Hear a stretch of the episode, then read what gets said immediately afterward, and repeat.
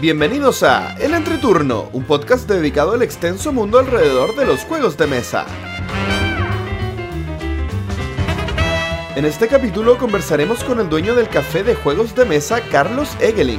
Revisaremos las noticias y conversaremos sobre la copia y la autocopia. Que disfruten el entreturno.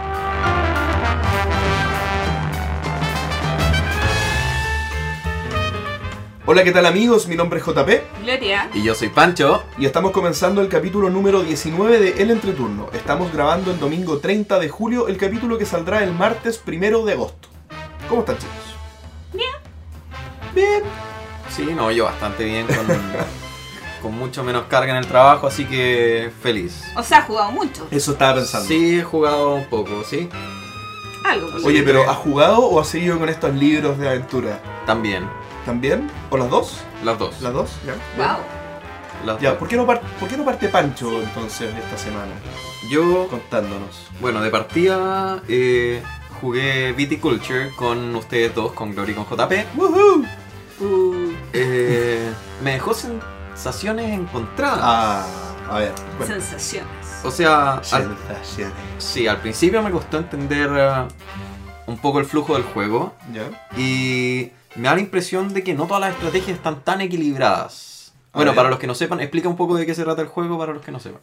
Ya, eh, bueno, Viticulture es un juego en el que hay que hacer vino y ahí es un worker placement, eh, posicionamiento de trabajadores en el que hay que seguir varias partes de un proceso, plantar la viña, cosechar la uva, después hacer el vino y después comercializar el vino. Y todo en, en distintas fases en las que se van poniendo los trabajadores en, en cuatro estaciones del año distintas y se va avanzando una estación tras otra, por lo tanto eh, uno tiene que ir dosificando a los trabajadores a lo largo del año y así cumplir con todas las partes del proceso. Pero So- nosotros no jugamos el juego básico. También ah, sí, aclarar. jugamos la, la expansión que, que permite jugar las cuatro estaciones del año en desmedro de dos, que sería el juego básico. La expansión es la Tuscany. Claro. Ya, y ahí, por ejemplo, no sé, yo me intenté ir al principio por edificio, eh, pero me di cuenta que no estaba rindiendo mucho y al final parece que la estrategia principal son las cartas. O sea, cuando uno se pone a combar con cartas, ahí ya empieza a agarrar muchos más puntos. Eh, y lo otro que, o sea, otra cosa que como que me complicó un poco, que tal vez porque es primera vez que lo juego y no, a lo mejor no le supe sacar provecho, es el hecho de eh, los premios por la posición en el turno. O sea, el premio del primer jugador, el premio del segundo, el premio del tercero.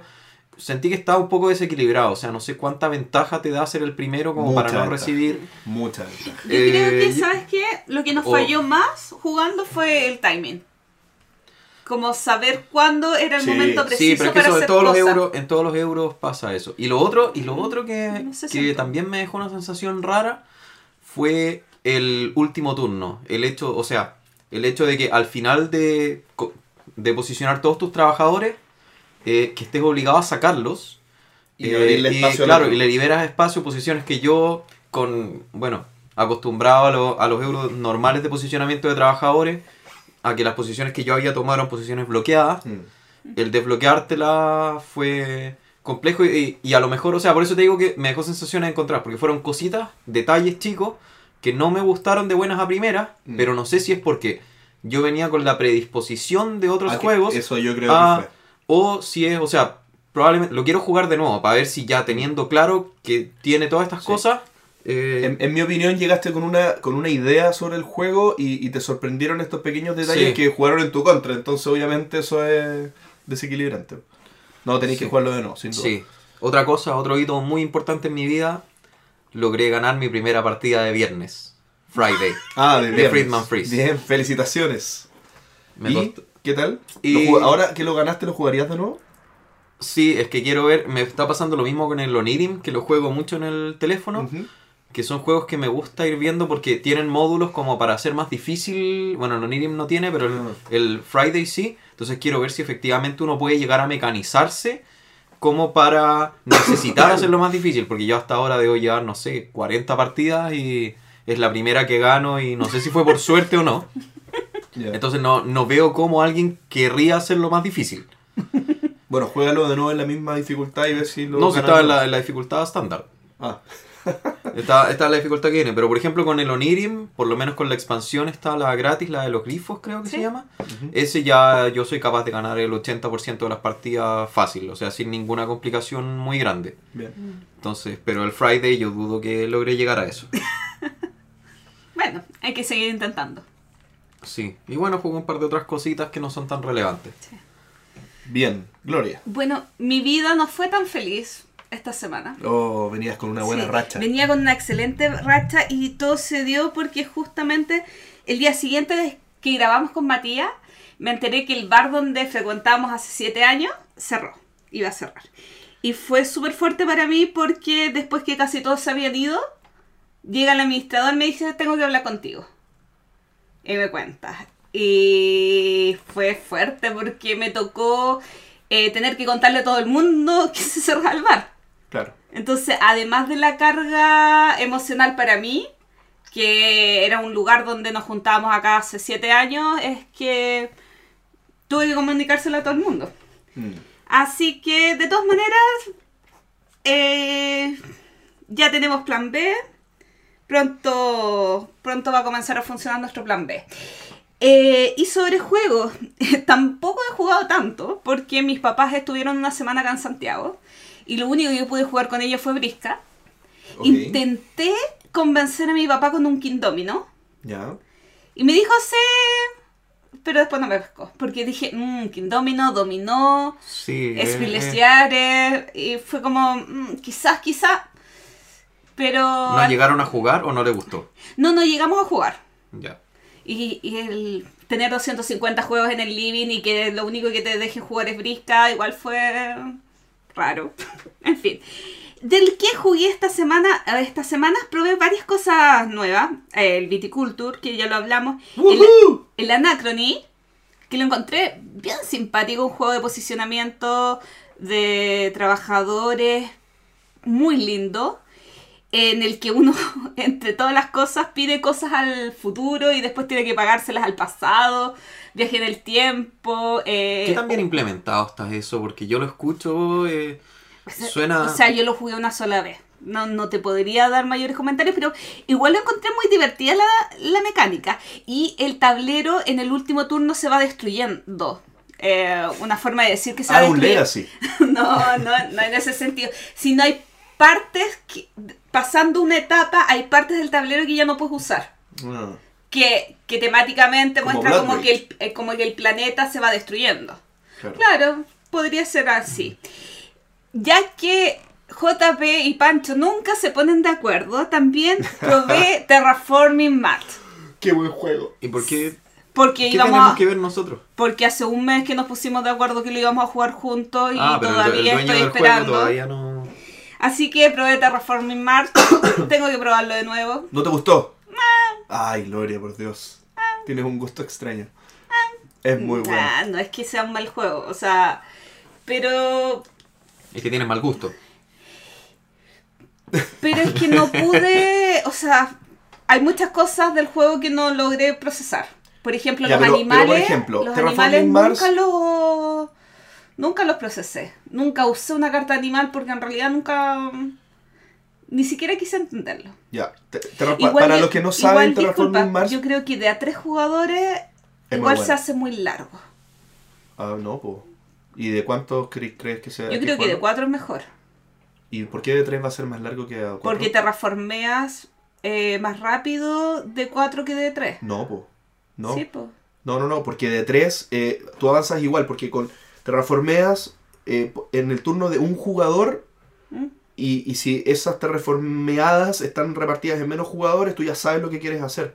Y te vuelve a tocar y avanzas más rápido. Pum, pum, pum. Oye, Ahora, entretenido sí que- palabras extrañas que no sé si habrán inventado en los juegos o si ¿Sabes? siempre existieron. Pero ¿sabes qué? Lo que me encantó es que el entreturno se hace súper corto porque como puedes hacer dos o una acción, eh, O sea que el entreturno es muy largo.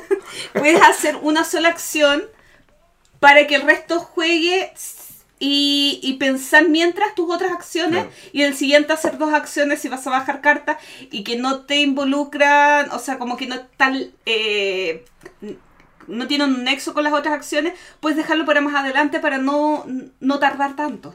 Claro. Bueno, para los que no sepan, Terraforming Mars, eh, uno eh, los distintos jugadores están eh, jugando en un mismo tablero común en el que van haciendo que Marte eh, vaya creciendo en ciudades, en bosques, en océanos, etc. Y hay tres indicadores comunes a todos que va subiendo, el nivel de oxígeno, el nivel de océano y el nivel de temperatura. Temperatura. Hasta que llegan los tres a tope y termina el juego. Y todo esto se va administrando eh, con un sistema de cartas. ¿ya? Entonces esto es un juego basado en cartas. eh, Muchas. muchas cartas, que en el fondo es la, es, es la mecánica principal a mi gusto. Si no te gustan las juegos, los juegos con muchas cartas y muchas habilidades entre cartas y combos entre cartas, muy probablemente no te va a gustar mucho Terraforming Mars. Y de ahí va mi pregunta, ¿esa parte te gustó? Sí, pero, o sea, me colapsó un poco nomás. Pero yo creo que es por jugarlo la primera vez. Lo Mm. Claro, otro es que lo jugamos con draft. Con Draft, que es una, es una alternativa no oficial, digamos, creo. Yo creo que sí es oficial el tema del draft. ¿Sí? Sí. Porque la Cami, que fue la que nos explicó, dijo que era muchísimo mejor jugarlo con Yo draft. creo que no. Yo y creo igual que yo lo he una- escuchado en comentarios de otros podcasts que es mejor. Sí, es mejor, pero no es mejor en una primera vez. Ah, bueno. Es pero que ningún draft es mejor en una primera vez. Para- Claro. Para, poder usar bien el draft tienes que conocer...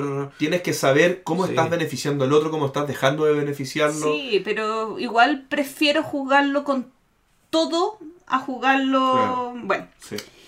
Y lo otro que probé el viernes fue Yamatai, que es el último juego de Bruno Catala. Em, me gustó bastante. Igual me, me colapsó un poquito, así que espero que mañana mis amigos me dejen probarlo por segunda vez. Muy bien. Y muy lindo, por supuesto. Days Excelente. of Wonders. Ahí nos cuentas tus impresiones. Bueno, yo jugué hartas cosas, eh, pero voy a eh, hacer mención de dos de, la- de los juegos que jugué.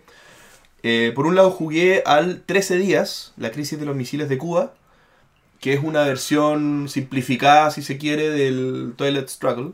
Un juego eh, eh, basado en cartas, en el que se contraponen los soviéticos, si no me equivoco, en este caso, también, contra los norteamericanos. Y, y cuando.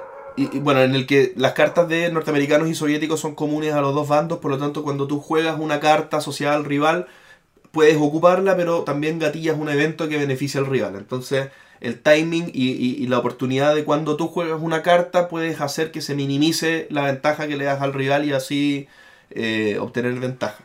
Pero el juego está súper simplificado. O sea, Twilight Struggle tiene complejidad 10, este tendrá complejidad 4. ¿Ya?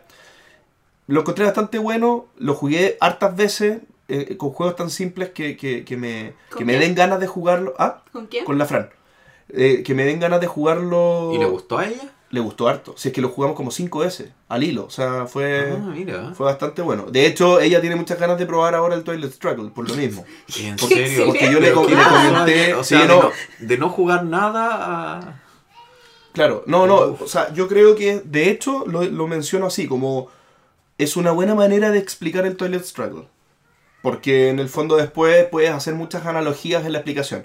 Así que si alguien quiere meter a alguien en el Toilet Struggle y no sabe cómo, cómprese 13 días porque es una buena alternativa. Y lo otro también es que jugué, que tenía bastante olvidado, el Descent. ¿Ya? Y lo jugué con la aplicación, el Road to Legend, que es eh, esta aplicación que transforma al Descent en un juego 100% cooperativo. ¿Ya? Eh, ¿Y por qué lo hice? Porque estoy despechado porque no hemos podido volver a jugar Ah. Gloomhaven. Así que necesitaba un Dungeon Crawler eh, para pasar el rato y, y- y poder sacarme esas ganas. Bueno, jugué otras cosas también que no voy a mencionar. eh, pero también comentarles que estuve de paseo, entre comillas, porque estuve por trabajo en España la semana pasada. Y tuve la posibilidad de conocer dos tiendas que, de, Madrid. Una era Generación X y la otra Zacatruz. Bien, ahí estuve apoyando al, al, al mercado madrileño haciendo un par de compritas. Eh, pero no, o sea, muy buenas las tiendas. Eh, esperaba que fueran un poquito más baratas. Como que no... Pe- Pero en verdad, no sé. eh, como comparando los precios tal vez con algunas tiendas de Chile, creo que andan similares. No sé, Gloria, tú qué percepción tienes tú que también estuviste Es en las tiendas. No, es que tú estás transformando euro peso. Sí, pues. Obvio. No, me refiero a que si cuesta el juego 40 euros, tú piensas en 40 mil pesos. Mm, No, no. necesariamente. Bueno, igual el euro está carísimo. pero el euro está carísimo. Por eso, no yo, yo estaba haciendo la conversión real. ¿De? Yo, o sea, a Madrid nunca he ido, pero las veces que he ido a Barcelona sí están más baratos. Que, En Barcelona. Que acá, pero no sé si Barce- la comparación Barcelona-Madrid no creo que haya cambio de precio. Yo Claro. creo que es un tema de que el euro para nosotros está caro y no sé si los precios Es habrán que al final te ahorras el envío, porque como tú estás también acostumbrado a comprar tienda online en España, Mm. igual el precio de tienda online es un poco más bajo que el de tienda física. Ligeramente. Sí, yo Entonces- creo que me sale un poquito más, no sé. Comprando, esperando a comprar varios juegos, yo creo que en Planetón me sale un poquito más barato. Bueno, y lo otro es... eh, No, lo otro no es nada. Eso.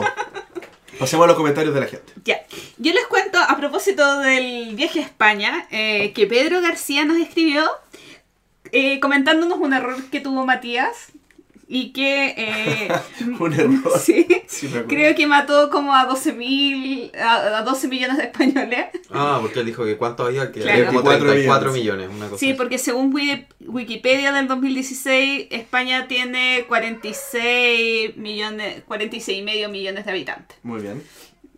Pequeña aclaración, disculpen a los... Es que nosotros consideramos a los españoles que juegan solamente. Ah, claro. Que son 36 millones, 34 millones. Por supuesto. Ahora, para Panto, Jules, que es la creadora de el- la página de Bebé a Mordor, Sí. nos escribió preguntando, y si bien le contestaste, me gustaría que lo contestaras acá también. Eh, ¿Finalizó Pancho su viaje interior hacia la maternidad jugando juegos de mesa? Uf. Chan. Bueno, yo creo que. No recuerdo bien lo que le respondí, pero algo así como que estaba en proceso, sin embargo, no había. O sea, todos los que. Los potenciales que podían asumir la paternidad se estaban arrancando, así que estaba preocupado de eso primero. Bueno, y sobre eso mismo, eh, Jules nos recomienda jugar Baby Blues, que es un juego que tiene de Beer, eh, como para apoyar el, el- Es un juego de bebés, yo nunca lo he jugado. Como de cambiar pañales, de Sí, sí he que lloran. Eh, como para apoyar el viaje de maternidad de Panto. Me parece. Muy ad hoc. Sí.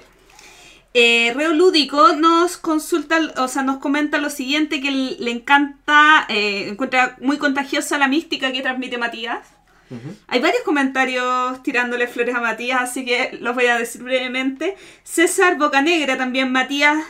Eh, personas como Matías hacen que la escena, eh, le hacen bien a la escena. Incluso están dispuestos a no vender y donar eh, como para aumentar el hobby. Por otro lado, José Enrique Deza nos comenta, se logra captar la pasión que tiene en el hobby Matías en sus palabras. Y bueno, y, hacer un comentario que José Enrique junto a otros chicos eh, crearon, sacaron hace muy poquitas semanas su podcast, él es peruano, que se llama Radio Mipl. Eh, en su próximo capítulo, en su segundo capítulo, van a entrevistar a Matías en la feria de. Mira tú qué casualidad. en la feria del libro. Oye, pero si lo tenían en Perú, obviamente tenían que aprovechar. Así es. Así que en la feria del libro que nos había comentado Matías que iba a ir, eh, eh, lo entrevistaron. Bueno, es que me reía porque acá aparece Mael que dice que brindamos por él. De hecho, yo me acordé mucho de ti cuando estuvimos jugando Viticulture. ¿De Mael? De más. Sí. Siempre me acuerdo cuando hay un vino por ahí. Eh, César Bocanegra nos dice, siguiendo con la sobrepoblación y la paternidad lúdica, nos deja una recomendación, que es un canal de YouTube que se llama De Dados a Dados, para mirarlo. Y eh, por último, en el tema de, de los mensajes, ah, no, tengo dos mensajes más. José Luis Zapata nos dice, tenían que acribillar a Matías. ¿Qué qué? Acribillar a Matías. Ah, ya. Eh, pero nos hace el siguiente comentario. Eh, nos pide disculpas de parte del pueblo mexicano porque en la fotografía aparecía una corona. JP tomando cerveza corona. Sí, que al Y nos parecer no dice- está a la altura sí, del sí. entreturno. Y nos dice que va a tratar de hacer llegar una verdadera cerveza mexicana. Vamos a ver la logística ahí como la resuelve. Ya, eh, dos comentarios más. José Ignacio Valderrama nos comenta, ¿se acuerdan que, si no me equivoco, sí, Rodrigo de, de Mesa nos recomendó hace muchos, muchos, muchos capítulos una aplicación Capítulo 5 fue ese. para iPhone, que era como la de Borgen Geek, era como una aplicación de Borgen Geek como para tener las estadísticas, pero que solamente estaba disponible para iPhone. Ya. Bueno, les cuento. Ah, Borgen, Borgen Stat. Eh, nos cuento que- ahora fue lanzada para Android. Me Muy gusta. bien. Em, por último, quería hacerles un comentario eh, que no está dentro de, la, de nuestra página, pero que leí por ahí, que hacía Ketty sobre... em, estábamos hablando de los juegos piratas, si no me equivoco, en el grupo de juegos de mesa Chile. Y sobre la noticia que Pancho dijo eh, de Hansen Blue y de los Meeple, ella hizo la aclaración que en Keyflower y K2 The Cities London eh, sale un texto de agradecimiento, que lo voy a leer textual, un agradecimiento especial a Hansin Blue, quienes permitieron amablemente usar los trabajadores de Carcassonne, conocidos como Meeples o Caples. Así que aquí hay como un precedente eh, en temas de permiso para la licencia de estos monitos. Yo no sé si será tan precedente. O sea, es un precedente, pero no sé qué tanta validez habrá. O sea, si, si está poniendo que amablemente lo permitieron es porque se lo pidieron. Claro. No, no están agradeciendo así nomás. Eh, Claro. Hubo una conversación, entiendo yo, por lo que estoy, por lo que leíste ahí. Ahora yo no sé si esa conversación eh, fue económica también o solamente fue Exacto. autorización. Pero- Exacto, puede haber sido económica. Pero independiente de eso, o sea, si alguien me pregunta a mí si puedo usar los meeples para su juego, yo también le podría decir que sí, que él me ponga un texto de agradecimiento, no quiere decir que los meeples me pertenecen a mí. Eh, No, no, no, pero al margen. Sí, es que yo creo que la gloria no se refiere a eso, se refiere a que eh, hay eh, esto. Si saliera, por ejemplo, toda esta. esta eh, acaparamiento de los meeples por parte de Hansing Club, eh, esto, al parecer, Keyflower lo debería poder seguir usando, porque Claro. ya se lo permitieron, digamos. Sí. No, y lo otro es que eh, ellos validan como que la autoría de estos monitos son de esta empresa. Ah, sí. Pero es que yo no creo que eso. ¿Tú, tú crees que Pero- eso está en duda? No. eh, ¿Qué? ¿Que, lo- que los meeples los crearon ellos? No, pero de ahí a que tengan los derechos legales para poder restringir al resto el uso de eso, eh, yo sí lo pongo en duda, porque finalmente se hizo un... A ver, los meeples son algo ya que es parte del hobby, es tan icónico como un cubito. O sea, no la primera empresa que usó cubitos no los puede patentar y decir cualquiera Yo- que use mira, cubitos no yo- puede...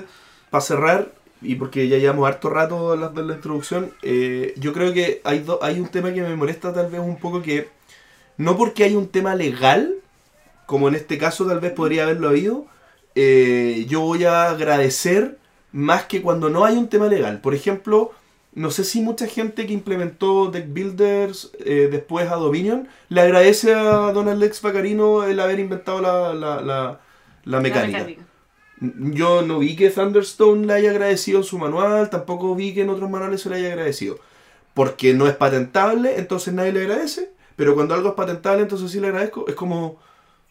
Como que yo creo que va por ahí el tema. O sea, yo, yo, yo, yo sí creo que hay, un, hay que hacer un reconocimiento a los avances en el hobby, independiente que pueda patentarse o no. Sí, pero ahí tiene... Es que avances ha habido miles, o sea, por lo mismo, si yo hago un juego con meeples, con de deck building, que además tiene posicionamiento de trabajadores y no sé qué, voy a tener que poner cada uno de los agradecimientos para cada una de las cosas que ya, hago. ya, ya pasó, ya, pues, ya, ya hay cosas que ya están internalizadas, Sí. pero el, el, el segundo, el tercer juego de Deck Builder eh, es como obvio que salió de Dominion. Es Sí, como- obvio. Claro, o sea, y- bueno. Eso, el Eh. mini tema de la semana era esto. Sí. Ya, entonces, Entonces pasamos con la entrevista.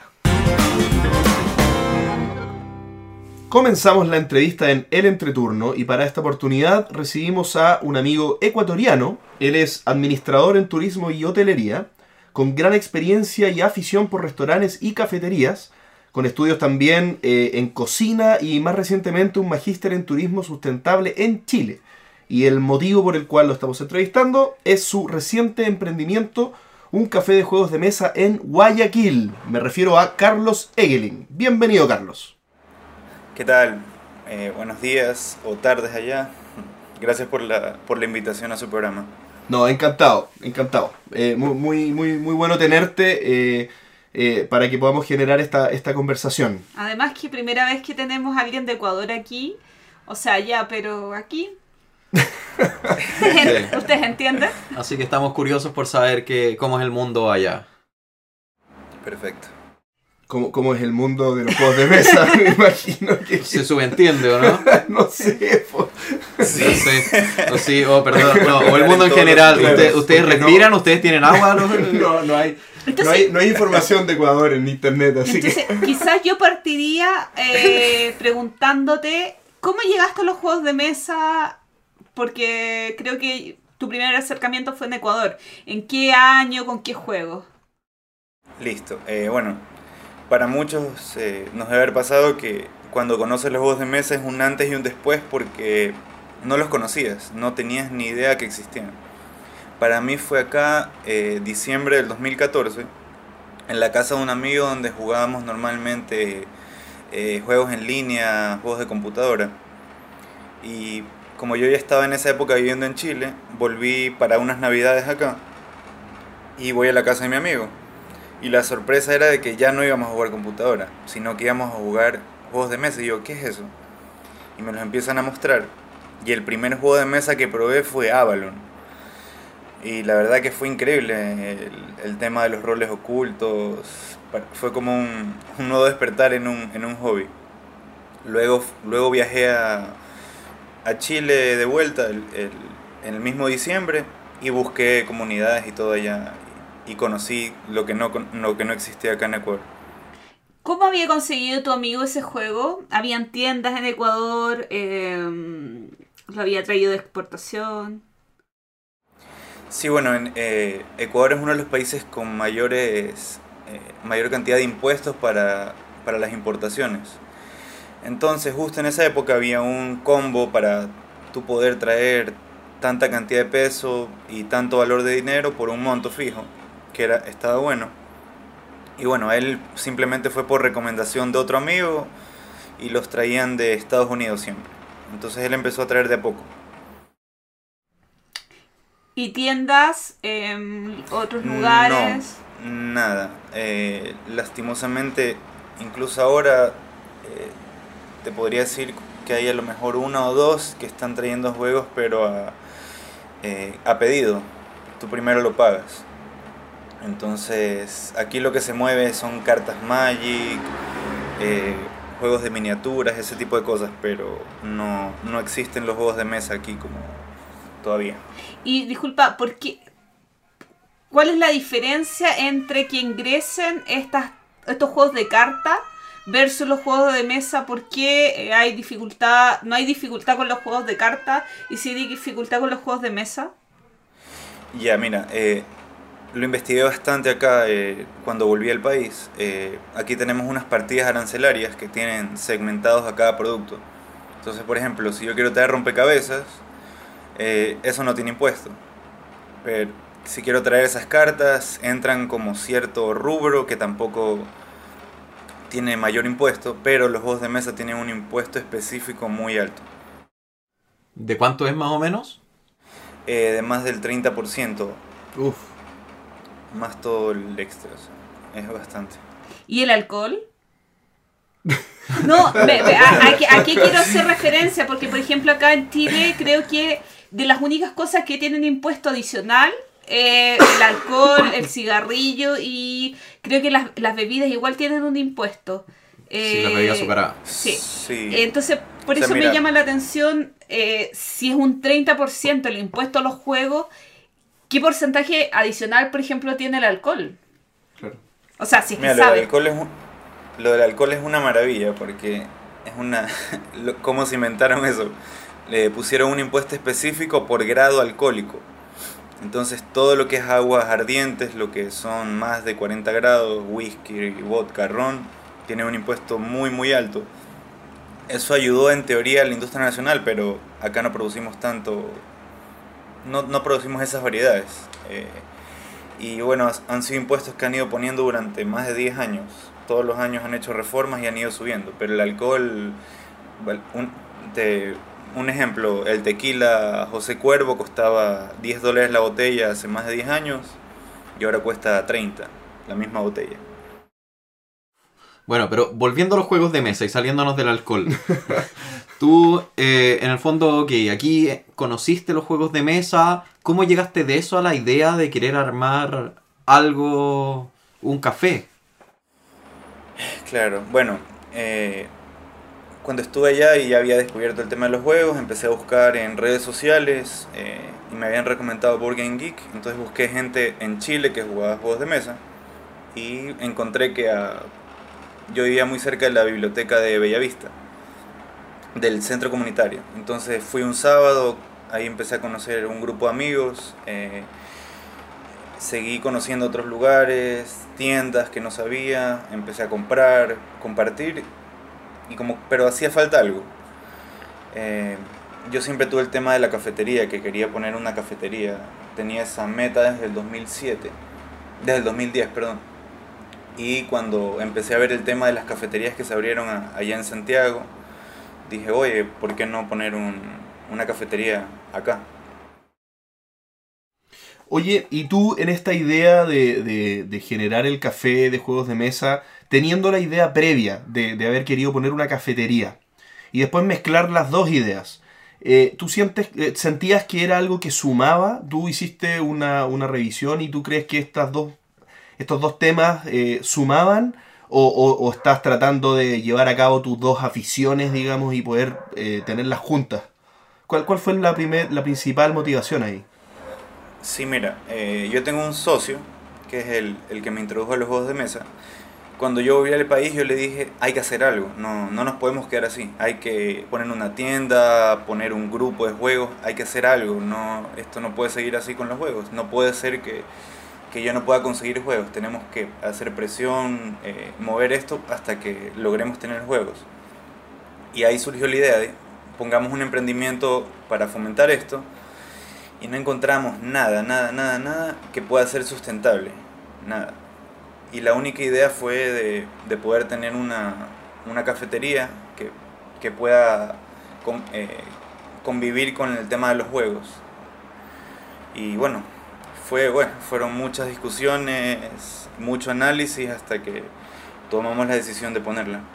Más o menos, ¿cuánto tiempo pasó en ese intertanto desde que empezaron a investigar hasta que finalmente se pusieron en marcha la cafetería?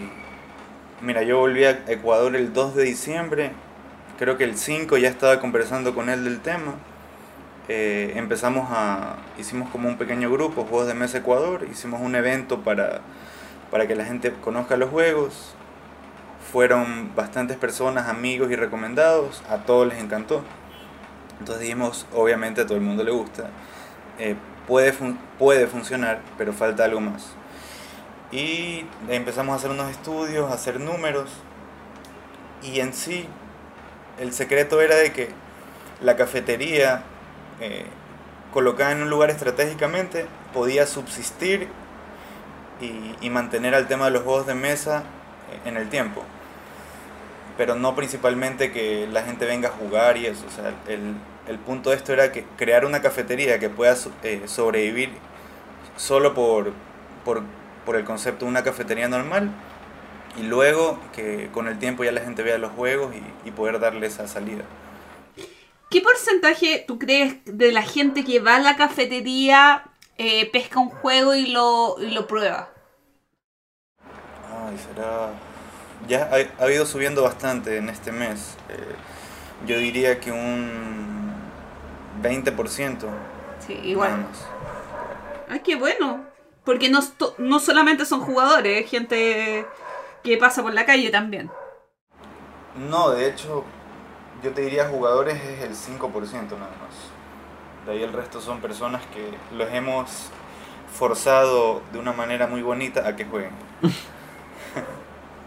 Oye Carlos, eh, en, este, en este inicio de, la actividad, tú, tú, comentabas que estabas tratando de buscar una manera de fomentar el hobby, ¿bien? Entonces, eh, acá te pregunto, tú, tú más entonces que entender que hay una necesidad eh, en, la, en la comunidad ecuatoriana, tú estás eh, haciendo una labor de fomento.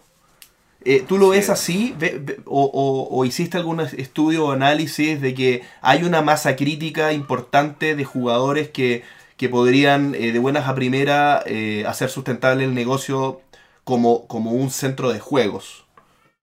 Mira, del análisis principal que hicimos, eh, es- esta idea de hacer una cafetería de juegos era una locura. Porque si tú te lo pones a pensar, las cafeterías de juegos de mesa nacen a raíz de la necesidad que tú tienes, porque tienes un mercado que, que así lo pide, que hay una cultura que juega y, y quieren un lugar diferente para ir a comer y pasar y poder jugar. Acá no existe eso, nosotros hicimos todo al revés. Entonces fue un poquito una locura, pero ya te digo, con este tema de... Estamos ahorita ubicados en, en la entrada de un edificio de oficinas, inmenso. Entonces ese era, ese era, el, parte, ese era el, punto de, de que nos pueda sustentar todo ese edificio con oficinas y de a poco eh, poder ir metiendo el juego de los, del, o sea, el tema de los juegos de mesa a la gente. ¿Cómo motivas a los no jugadores, eh, a la persona que va a servirse un café, un cupcake, un pedazo de torta, a, jugar?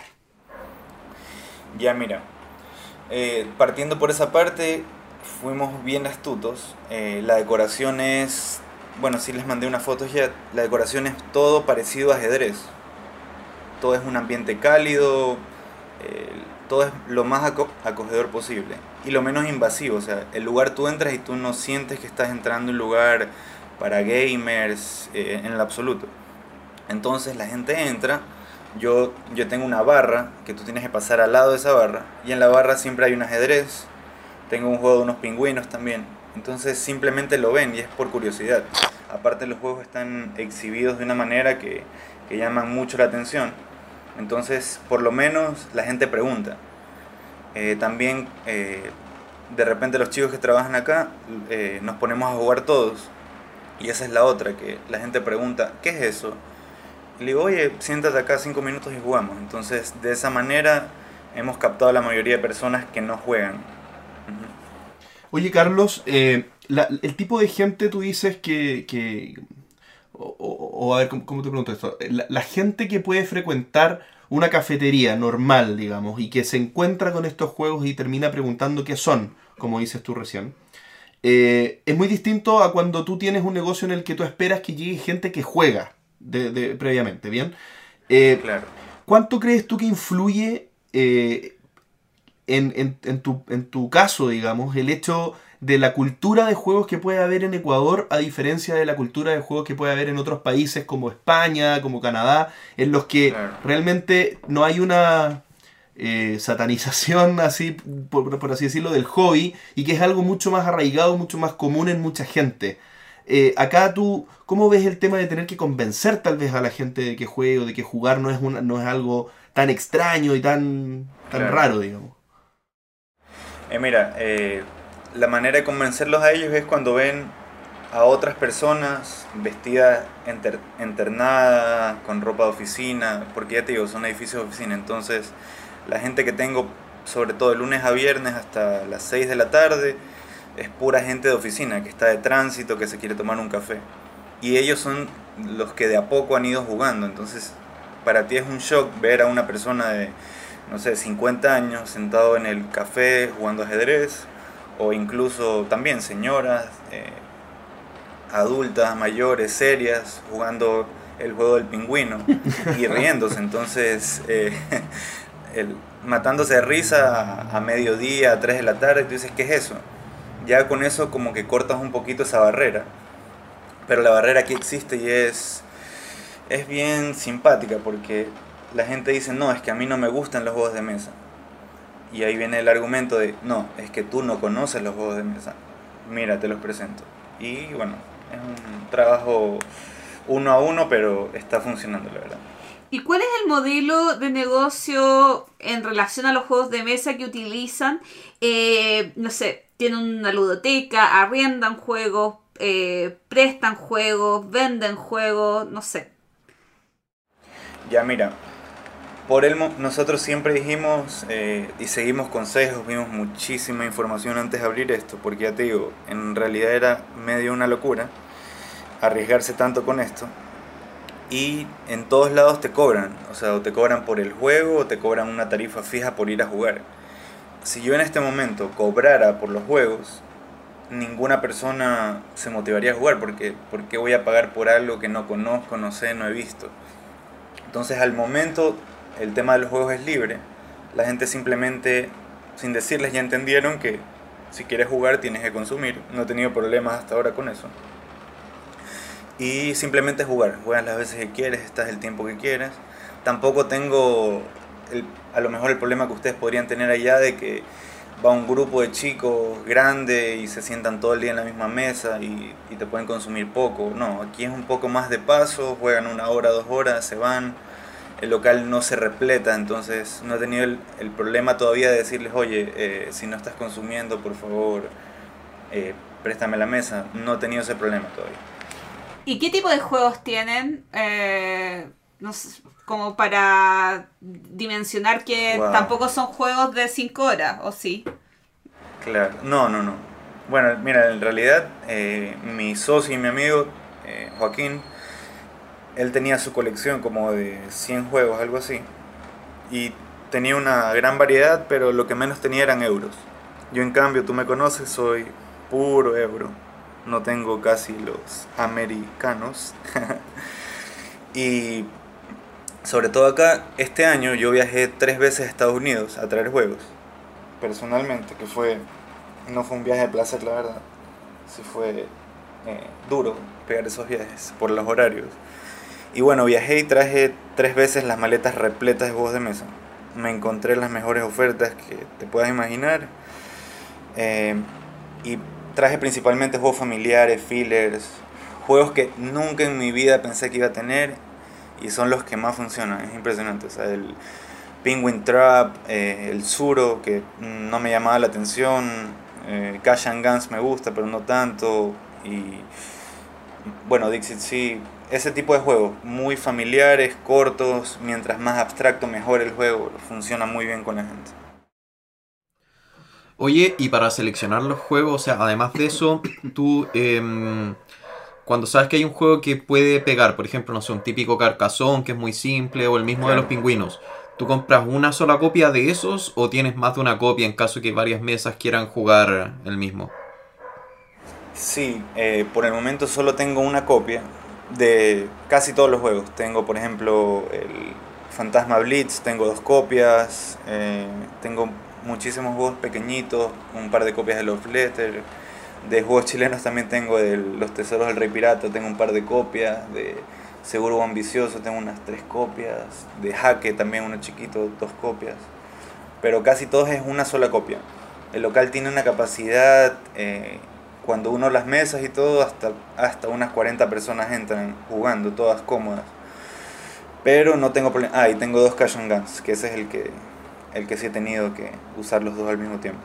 Pero de ahí no, no he tenido problema con que quieran el mismo juego.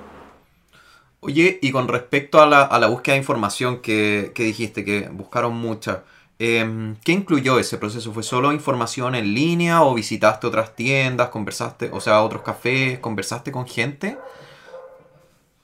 Sí, mira, eh, muchísimo fue por YouTube, ver, eh, gracias a Dios hay tutoriales de lo que tú quieras, información de lo que tú quieras, la gente le encanta compartir esa información, empecé a seguir a, a, por ejemplo, Snakes and Lattes, que te dan hasta tutoriales de cómo abrir tu propio Board Game Café y te dan todos los consejos, pero es una, ellos tienen una realidad lúdica, yo todo lo tuve que adaptar acá, y en realidad gran parte de esto es... eh, no tenemos idea cómo va a funcionar. Desde el día uno dijimos, no tenemos idea de si esto va a funcionar, no va a funcionar, pero hay que darle y, y hay que hacer lo máximo que se pueda para, para lograrlo. Pero la respuesta es muy muy buena y el tema de la información extra, todavía sigo, sigo todo lo que sea de Board Game Café, juegos, consejos, eh, diseños, trato de encontrar la mayor cantidad de información de diferentes fuentes y adaptarlo acá. Pero en sí información específica para el proyecto que tengo ahora no existe. Carlos, Como que la estoy escribiendo ahorita. perdón, Carlos, si, si pudieras resumir eh, el modelo que, que- que sigue tu café, ¿a, a qué otro café se parece o qué, cuáles son las principales características de, de tu, de tu café? ¿Cómo lo resumirías? El modelo es un poquito engañoso porque nosotros nos promocionamos y nos vendemos como un board game café, Ok. que esa es la idea original y la que queremos luchar por esa idea.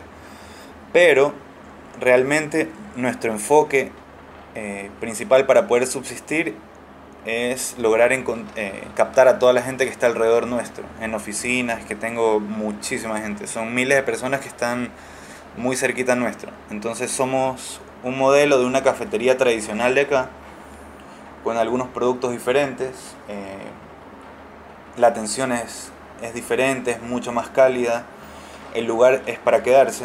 Entonces es un modelo de una cafetería, se podría decir temática, que hay algunas acá, que son simplemente cafeterías ricas para pasar el rato, para conversar. Pero el tema en sí de los juegos de mesa, ahorita está el nombre. Pero eh, ya superó todas las expectativas que teníamos de eso también. No, nosotros no pensamos que iban a ir tanta gente a jugar o que vengan específicamente a jugar las personas. Eh, eso está cambiando totalmente. El próximo mes te podría decir otra respuesta, o sea, no está cambiando muchísimo. Oye, Carlos, y de, de lo que estabas mencionando ahora último, eh, respecto de la, de la gente que va al, al café. eh, ¿Tú notas que, cómo es la, es la gente que va? eh, ¿Es la misma gente siempre? Eh, ¿Está generando un público cautivo eh, que se repite? Eh, ¿Varía mucho la cantidad de personas, el tipo de personas? ¿Cómo, cómo funciona Pero eso? como, ¿cuánta gente crees eh, que es tu, Que vuelve. tu público que ha llegado? Más que se repita. Claro. Eh, mira, eh, el tema de las redes sociales, de mandar videos, fotos, eh, tratar de, que la gente por lo menos escuche juego de mesa, cafetería diferente, no sé, eh, ha funcionado bastante y hay mucha gente, muchísima gente que ha llegado por curiosidad. Y lo que, bueno, eso no me sorprende tanto, el tema de que vuelvan, porque es lo mismo que me pasó a mí. Yo conocí los juegos, me encantaron, y decía, oye, ¿dónde puedo volver a jugar? ¿Qué otro juego hay?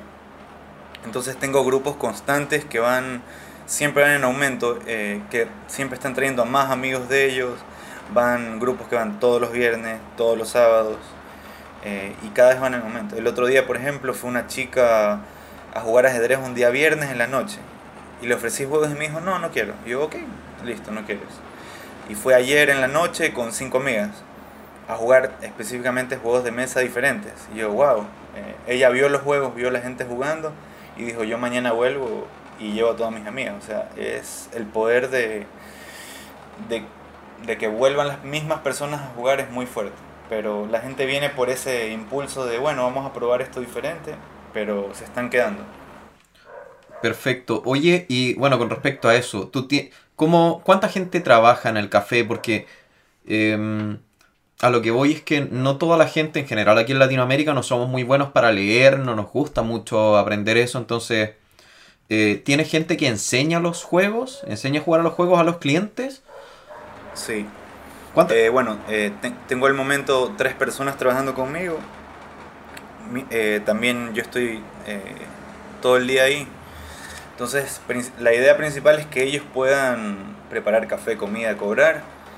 Y yo estar un poco más suelto para estar en las mesas, conversar, enseñar. Pero todos los chicos todos los días juegan. O sea, todos los días los hago jugar un juego. A veces repetimos el juego para que se sepan bien las reglas. Y no es solo aprender las reglas, sino que lo jugamos. Es par- yo quiero que ellos vivan esa experiencia de los juegos, así la pueden eh, promocionar eh, honestamente, porque les gusta. Entonces los chicos también eh, siempre como que rompen ese miedo de, ah, y expliqué mi primer juego, ah, eh, me fue bien, o de repente explican mal una regla y yo estoy ahí al lado y le digo, oye, no te acuerdas de tal regla. Pero los chicos en general explican las reglas. Son juegos sencillos todavía, por lo que las reglas igual son muy, muy rápido de explicar. Oye, sobre eso mismo, ¿cómo hiciste la selección de personal? O sea, ¿cómo... eh, porque igual de repente eh, tienes que tener la disposición de esas per- tres personas como para querer aprender algo nuevo, aprender algo súper distinto. em, ¿Cómo, ¿Cómo seleccionaste a la gente? ¿Le dijiste, oye, en este trabajo tienes que jugar? Así es. bueno, eh, parte del- de la carrera que he seguido y del- de la industria en donde he trabajado, me ha tocado entrevistar a cientos de personas. Y digamos que ya aprendí ciertas cosas que, básicas para entrevistar. Y al momento de, contratar y ver a mis chicos, eh, no busqué experiencia, no busqué eh, a lo mejor ciertas aptitudes, no, no. Simplemente busqué una persona que sea divertida, que, te- que le vea futuro, que tenga ganas de trabajar, que quiera hacer algo diferente, hacer alguna diferencia. Y, y más que todo, bueno, cuando les ofrecía, yo les dije, mira, ahora no te puedo pagar, no, no vas a poder ganar como el, el mejor trabajo de acá, o no vas a poder ganar tanto. Lo único que te prometo es que vas a tener el mejor ambiente que, que te hayas podido imaginar de trabajo. Y hasta ahora es así, por suerte. Sí. Oye, y yendo a la, a la parte ya monetaria misma, cuando empezaste, más o menos, ¿con cuánto capital empezaron? No sé si se puede preguntar. Wow, sí, sí. eh, la verdad, eh, subestimamos un poco el tema porque de la idea ori- original tuvimos que cambiar muchas cosas, aumentar máquinas. Entonces, más o menos 30 mil dólares. ¿Cada uno o entre los dos? Aproximadamente. Entre los dos. Entre los dos, 30 mil dólares. Ajá. Pero No es, ahí no 20 está millones. incluido el tema de los juegos, porque eso ya los tenían o si lo incluiste. Sí, sí, incluidos los juegos. No es, realmente los- te juro que los compré tan baratos que ahí están, ahí están los juegos. Espera, que teníamos un problema para escucharte, por eso hubo un silencio. Ah, Em, ¿Qué más? Oye, ¿y estas cuatro, estas personas con las que trabajas están todo el día ahí o tienes turnos, por ejemplo? ¿Cuánto? Si yo voy y entro al café, ¿cuánta gente debiera haber adentro normalmente? ¿Dos personas? Ya O- mira, sí, debería- normalmente en las mañanas estoy, estoy solo con una persona, porque simplemente la gente va a comer, pero ya la, los otros chicos los pongo en un turno nocturno, que acá, bueno, acá el trabajo son 40 horas nada más, no es como allá 45. Entonces los chicos normalmente están hasta las 9 y media, que es la hora que la gente puede ir a jugar. Entonces ahí necesito yo estar afuera para poder, para poder enseñar y explicar los juegos.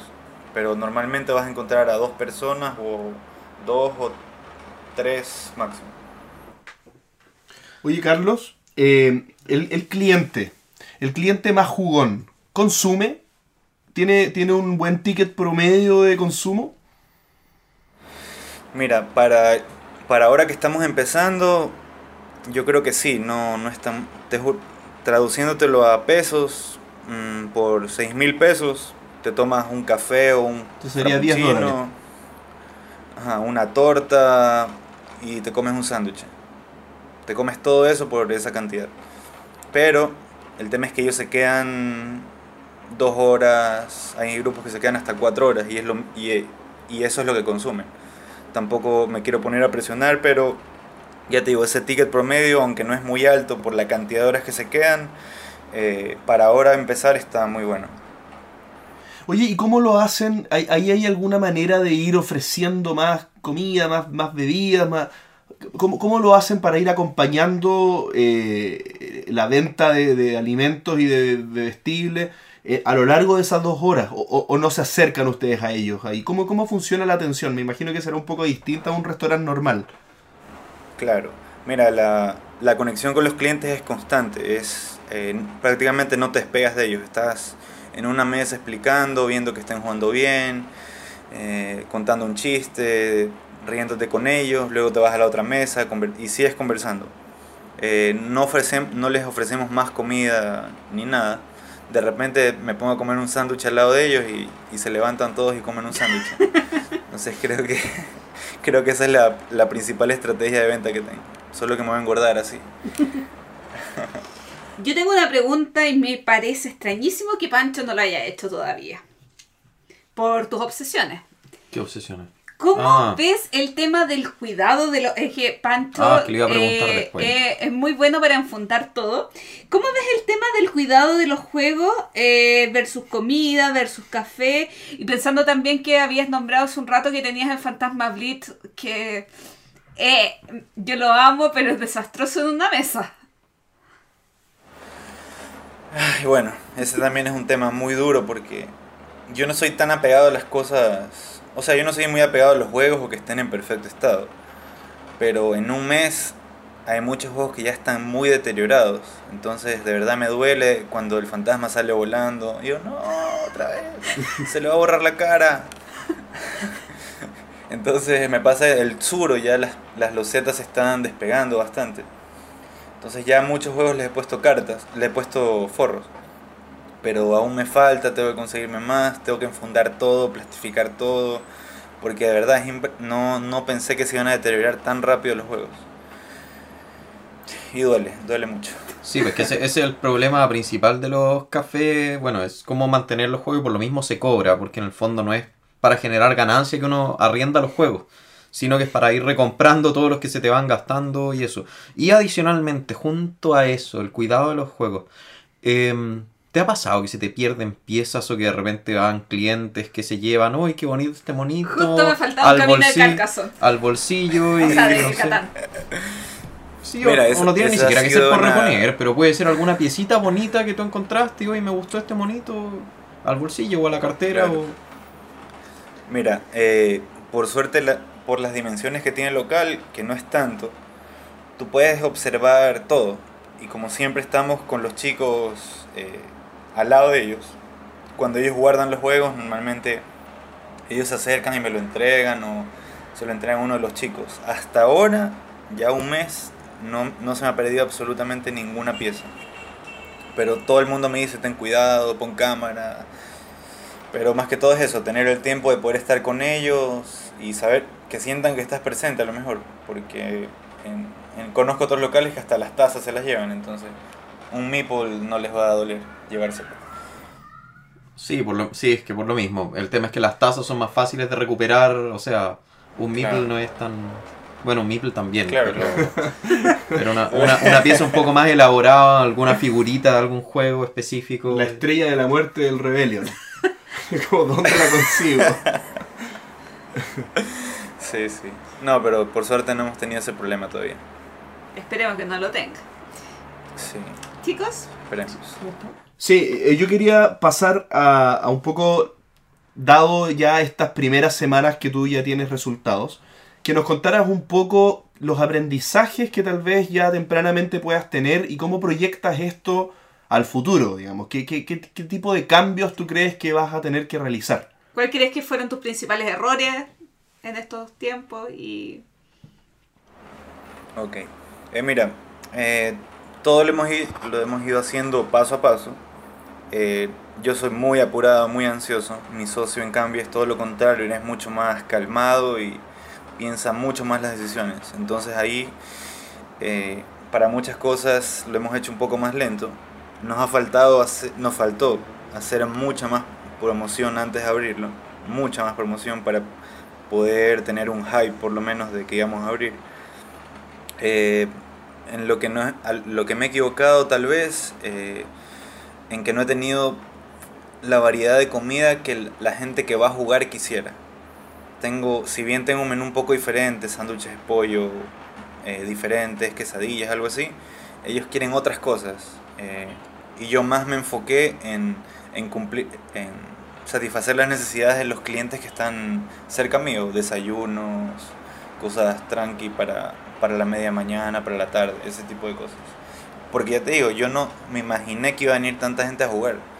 Entonces no, tampoco estábamos tan preparados. Todos los días es, ya, hay que poner esto, hay que ponerlo de acá, corrige esto. Porque son cosas que no teníamos la menor idea que iban a pasar. Oye, Carlos, y, con respecto a, a los aprendizajes, algo un poco más, más, más tal vez más eh, impactante que el tema de la comida, porque tal vez cambiar el menú no signifique tanta logística, pero por ejemplo, el tema de las mesas, las dimensiones de las mesas o la cantidad de sillas, o el espacio para caminar entre mesas, por ejemplo, ¿tuviste algún problema de ese tipo, más como que tal vez requiera un poco más de logística arreglar? Mira, eh, todo lo que fueron me todo lo que fue mesas y distribución, todo lo hicimos pensando en las dos cosas, en juegos y también en, en hacer unas barras altas para que pueda la gente también, los que van solos, comer. Esas barras no las usaba nadie, por lo que hicimos un par de remodelaciones para que usen el espacio. Y con el tema de mesas, están bien, o sea, son de 70 centímetros por 70. No entran todos los juegos, obviamente, y por lo mismo también fue ahí, cada juego que yo compro tiene que ir en, entrar en esas dimensiones. Cuando el local está repleto y se me arman unas me y tengo que unir tres mesas, porque son 10 personas, una cosa así, ahí empiezo a ver que me falta espacio, pero normalmente tú no tienes esa cantidad de gente o mesas unidas, entonces el local digamos que en ese sentido está bien diseñado para, para satisfacer ambas cosas. Oye, ¿y em, has pensado en empezar a generar algún tipo de actividades? Por ejemplo, bueno, en el capítulo pasado lo conversamos eh, de que DeVir o otras empresas tienen kit de torneo o de o para hacer participar a más gente principalmente. Em, ¿Has visto algo de eso o todavía es muy pronto? Sí, mira, yo creo que todavía es muy pronto. Hay, si bien hay gente que juega, juega otros juegos, eh, y bueno, y me han dicho, oye, cuando hagas un torneo me avisas, lo pones en la página, tal cosa. Pero todavía es muy, muy temprano para eso, porque no hay tantos jugadores de juegos de mesa ahora. Lo que tienes es muchos jugadores de, de cartas, de, principalmente de cartas. Aquí lo que juegan son cartas. Magic, Yu-Gi-Oh! Ese tipo de cosas. Entonces yo creo que sería demasiado pronto para hacer algo así. A mí me encanta. Gloria conoce que yo cuando estuve allá tuvimos ese, tuve esa iniciativa que se llamaba Torneros Chile, que organizamos un torneo bien competitivo de juegos de mesa y me encanta eso, me encanta. Y lo, lo vamos a hacer acá, pero creo que no sé si será para el próximo año o para fin de año cuando ya consiga eh, más personas competitivas y que ya hayan probado los juegos. Oye, en relación con tu tu paso por Chile y, bueno, y también cómo nos conocimos, eh, te tengo la pregunta, porque en la introducción contaba que el bar donde yo iba cerró. ¿Por qué al final tomaste la decisión de Café Innovar? ¿Era más sustentable el café en el tiempo para un público, para el público de paso?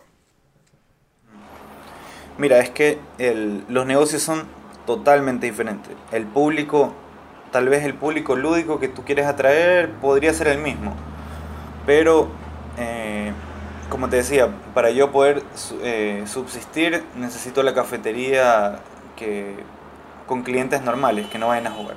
Entonces para mí hacer un bar era mucho más complicado, aparte de manejar licor y es otro problema, es otro tema. Y no, no, la música es mucho más fuerte.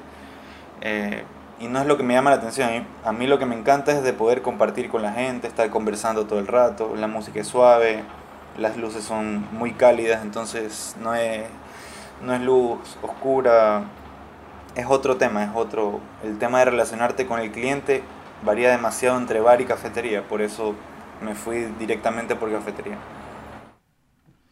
Carlos, eh, quisiera cerrar esta entrevista eh, con palabras tuyas de consejos para quien quiera eh, emprender de manera similar a ti. ¿Qué, le dirías a alguien que, tiene la misma aspiración? ¿Qué, ¿Qué, cuidados crees que tenga que tener o qué cosas tenga que revisar?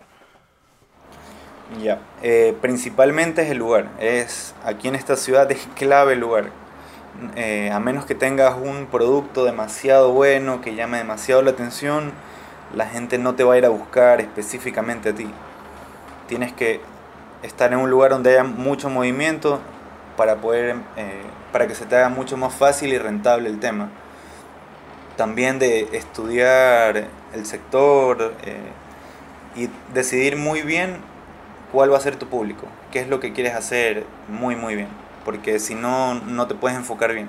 Nosotros estamos en teoría bien enfocados y eso ha sido un poco de, del tema de que estemos ya llegando a los números que queríamos llegar Pero es muy, muy importante eso. Si no corres el riesgo de iniciar un negocio acá en este país donde no hay esa cultura todavía, tienes que pensarlo muy, muy bien.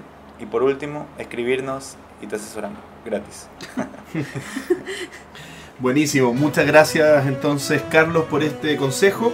Y seguimos contigo entonces con las siguientes secciones del programa. Nos vamos ahora con las noticias. Y comenzando con las noticias en el entreturno, eh, para este capítulo hay... eh, vamos, tenemos varias noticias. En primer lugar, eh, dos son muy importantes que vienen de España, así que atentos todos. El primero es que se va a realizar el Premio Internacional de Fotografía Lúdica 2017.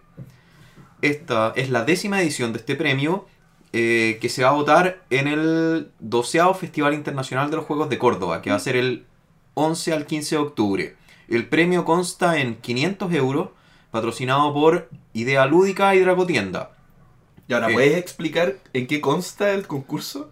Es un premio de fotografía lúdica. Ya, pero Eh, la temática son eh, de las fotografías es el juego o el acto de jugar en cualquiera de sus expresiones. ya. ¿Esto qué quiere decir? Por ejemplo, hay mucho, me puse a mirar eh, las fotos finalistas de otros años. Hay desde gente, bueno, la típica foto del, del gallo muy pobre jugando algún ajedrez o alguna cosa en el Ah, tablero rayado. bien. O, por ejemplo, hay uno que está, no sé, pues lo, lo... Hay como una posita en el agua y pusieron estos meeples del, del Survive, Escape from Atlantis, ¿Ya? que son los monitos que están en el bote, que son estos meeples, que se Ah, llama, bueno. el juego ahora se llama La Isla. Hay millones de...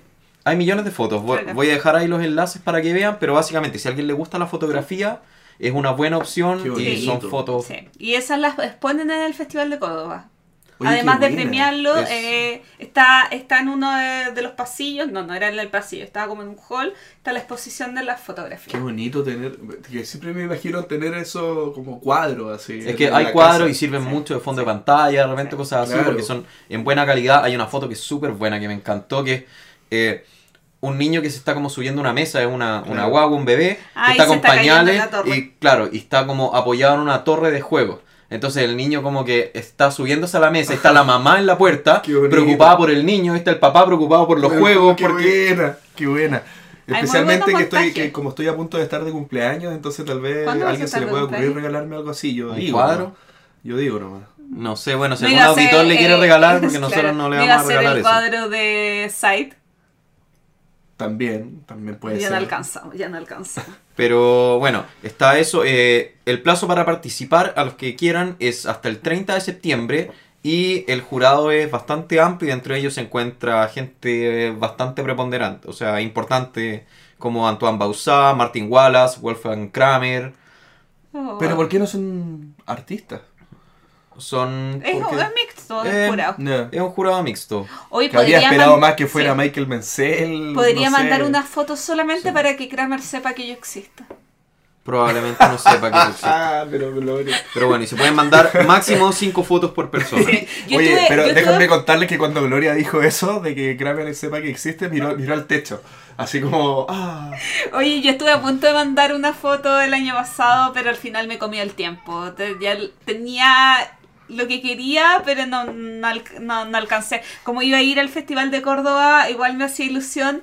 eh, Por último pasar a, a- a la selección y ver mi foto ahí, pero no. Bueno, siguiente noticia. Eh, el cuarto concurso de protojuegos de Berkami. Ya, este es un concurso de. eh, hay que enviar. Hay que enviar prototipos.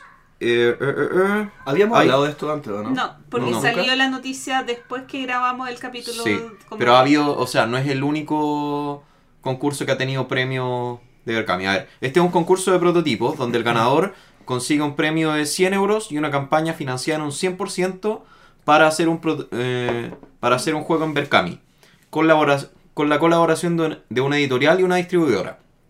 Hay hasta el 1 de septiembre para enviar las reglas y versión imprimible al, al mail de PAC Gallego. Eh, de esos se seleccionan 25 que tendrán hasta el 1 de noviembre para enviar el prototipo físico. Y de esos 25 se seleccionan 5 y el ganador se anuncia el 25 de noviembre en el Festival DAO de Barcelona. Eh, yo aquí lo que encuentro mm, o sea, lo mejor de este, de este premio es que para cualquier diseñador que esté tratando de hacer un juego.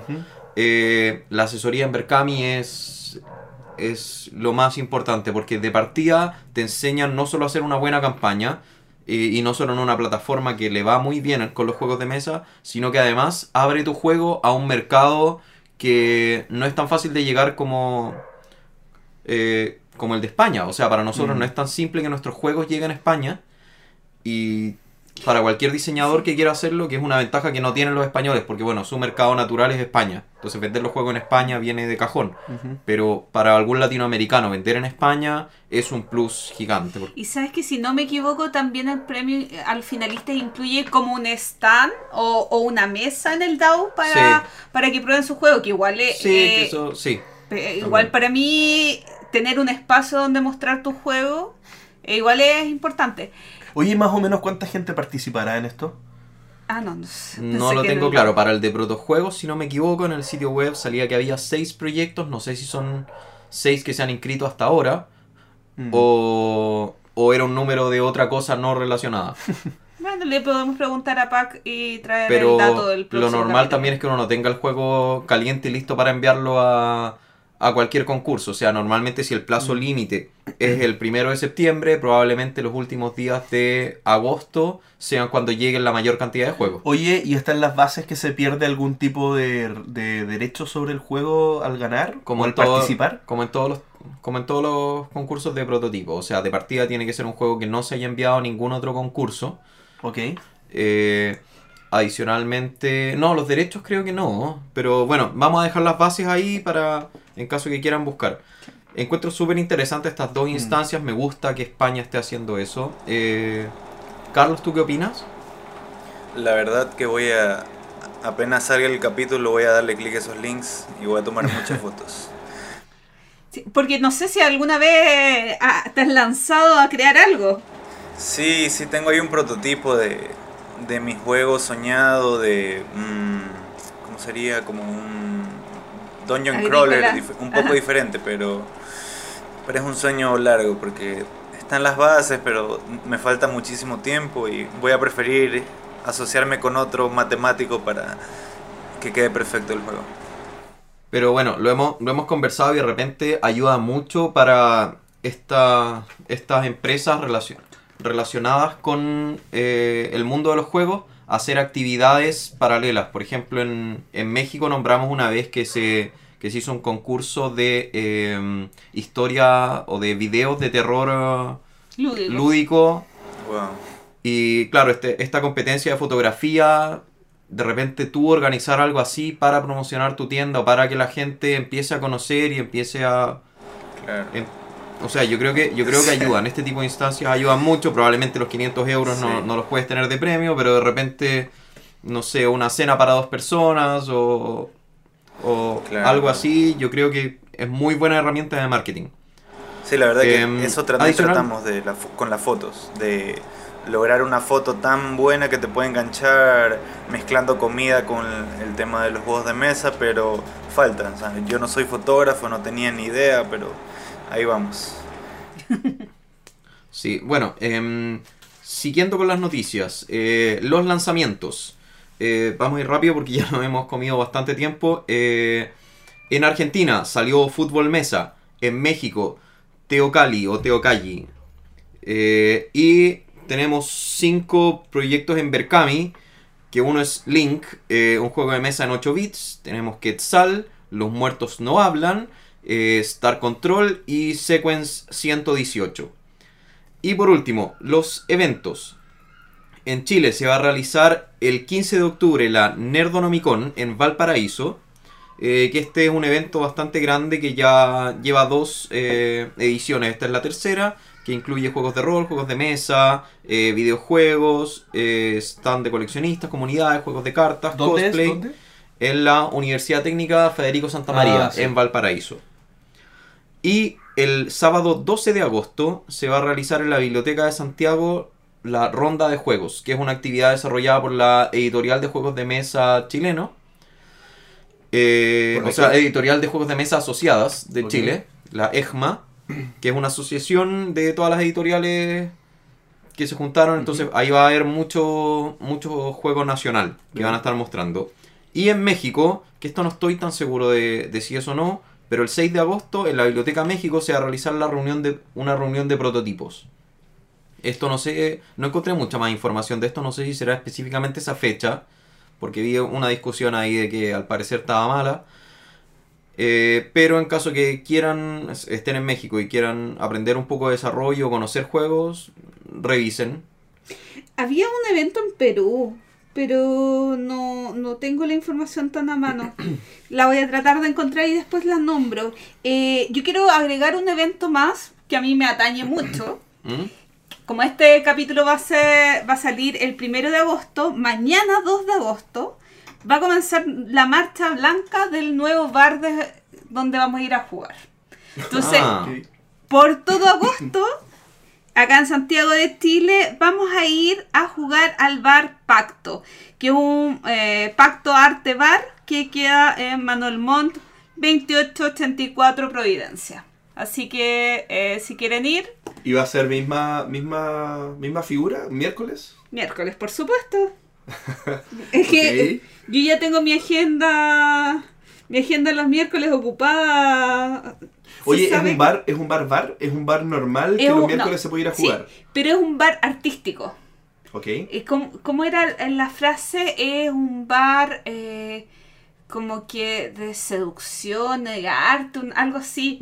Como, no, sí, eh, ¿Por qué eh, llegas a eso, Gloria? ¿De dónde? toda la culpa es de Matías Arjona y de Cristóbal Pérez, que son los gerentes de marketing de Devir Chile Bueno, y. Devir América, que fueron los que nos dieron el dato de que fuéramos a ese bar. Ya, yo, bar creo que te llevas la tarea de subir un video al- a la página del entreturno de Facebook para que... Perfecto, lo subí a mi, a mi página personal de Facebook, pero haré el trabajo de transmitir en vivo desde, Eso. desde el bar ese día, ya que no me dejaron grabar, transmitir en vivo este No programa. estábamos preparados, no podemos, no podemos grabar en pijama y salir en vivo. Ya, entonces, bueno, y en honor al tiempo, yo creo que eso serían las noticias para este capítulo. Seguimos con la siguiente sección, el tema de la semana.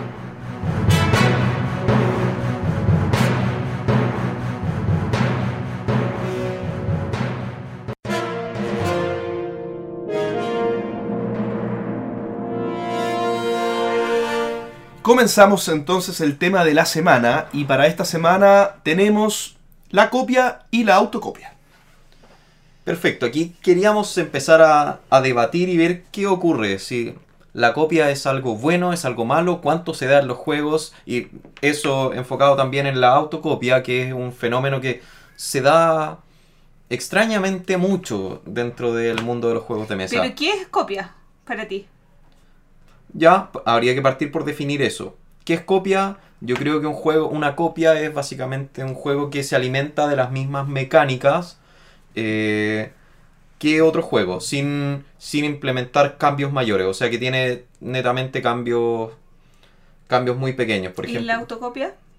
La autocopia es lo mismo, pero eh, Sobre algo que tiene, hiciste tú. tiene un valor moral diferente porque es sobre algo que hiciste tú mismo. O sea, seamos sinceros.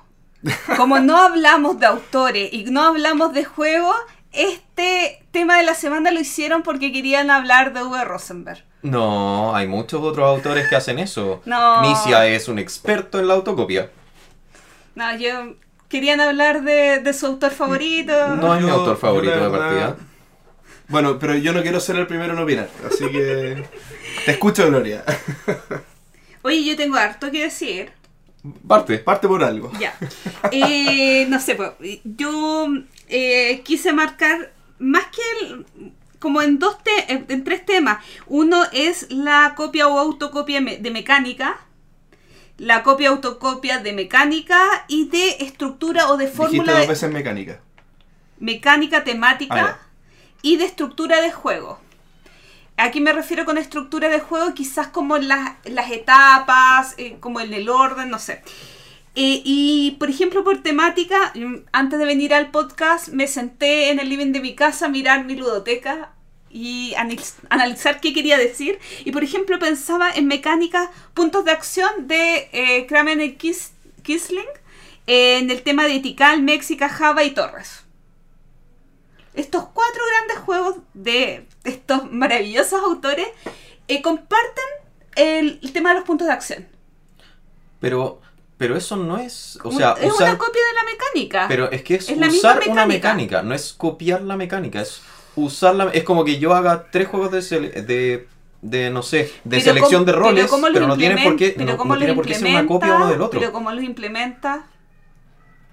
Ya, pero es que por eso, o sea, pero usar una usar la misma mecánica no quiere decir copia o una de las mismas mecánicas, porque cada juego tiene muchas mecánicas Mm. incluidas. Entonces, usar repetir una no no tiene por qué ser copia, o sea, dos Pero juegos no juegos- pueden ni siquiera aparecer, pueden ni siquiera ¿Cuál es la, cuál es la, la, Definición. la- No, no, no, no. ¿Cuál es el espíritu de este tema de la semana?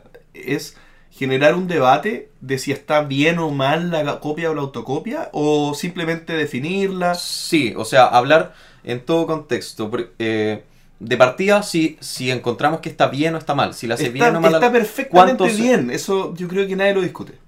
Yo creo que depende. Eh, ¿Qué opinas tú, Carlos? Yo, por ejemplo, tengo un, un temita ahí. Eh, yo le he discutido eh, varias veces esto, que para mí es un tema matemático. Con el pasar de los años, vamos a llegar al punto de que van a haberse inventado todas las mecánicas que tú te puedas imaginar. Entonces, simplemente va a ser cuestión de anotar todo en un pizarrón y hacer un mix de, de mecánicas de juegos, pero son cosas que ya van a existir. O sea, también, si yo quiero hacer un juego, probablemente todo lo que a mí se me ocurra ya existe. Es muy probable. Entonces también va a ser un poco el, el giro que tú le quieras dar al juego, pero eh, es muy fácil que caigas en, el, en hacer un juego que piensas que es original y a lo mejor en otra parte del mundo ya lo hicieron, con, un, con unas pequeñas diferencias. Me parece que es, es un tema complicado, pero va a llegar el punto en que todo, todo está inventado. La creatividad va a importar de los diseños, de lo que le quieras agregar para, para que sea un juego entretenido, pero vamos a llegar a ese punto. Pero tú realmente crees que puede llegarse un punto en el que todo esté inventado, porque para mí yo siempre, yo siempre escucho eso, que ya está todo inventado, que, que no sé qué, o sea, no siempre lo escucho, pero se dice, se dice mucho y no es así, o sea, cada cierto tiempo surge una mecánica nueva, surge una, surge una, una reimplementación de la misma mecánica que le da un sabor totalmente distinto. Yo siento que estamos a mucho de, de tener todo generado. El problema es que es poca la gente que, tú que dijiste- es capaz eso de generar dijiste, cosas el nuevas. sabor, ¿Sí? eso que tú dijiste del sabor, ese es el, ese es el punto.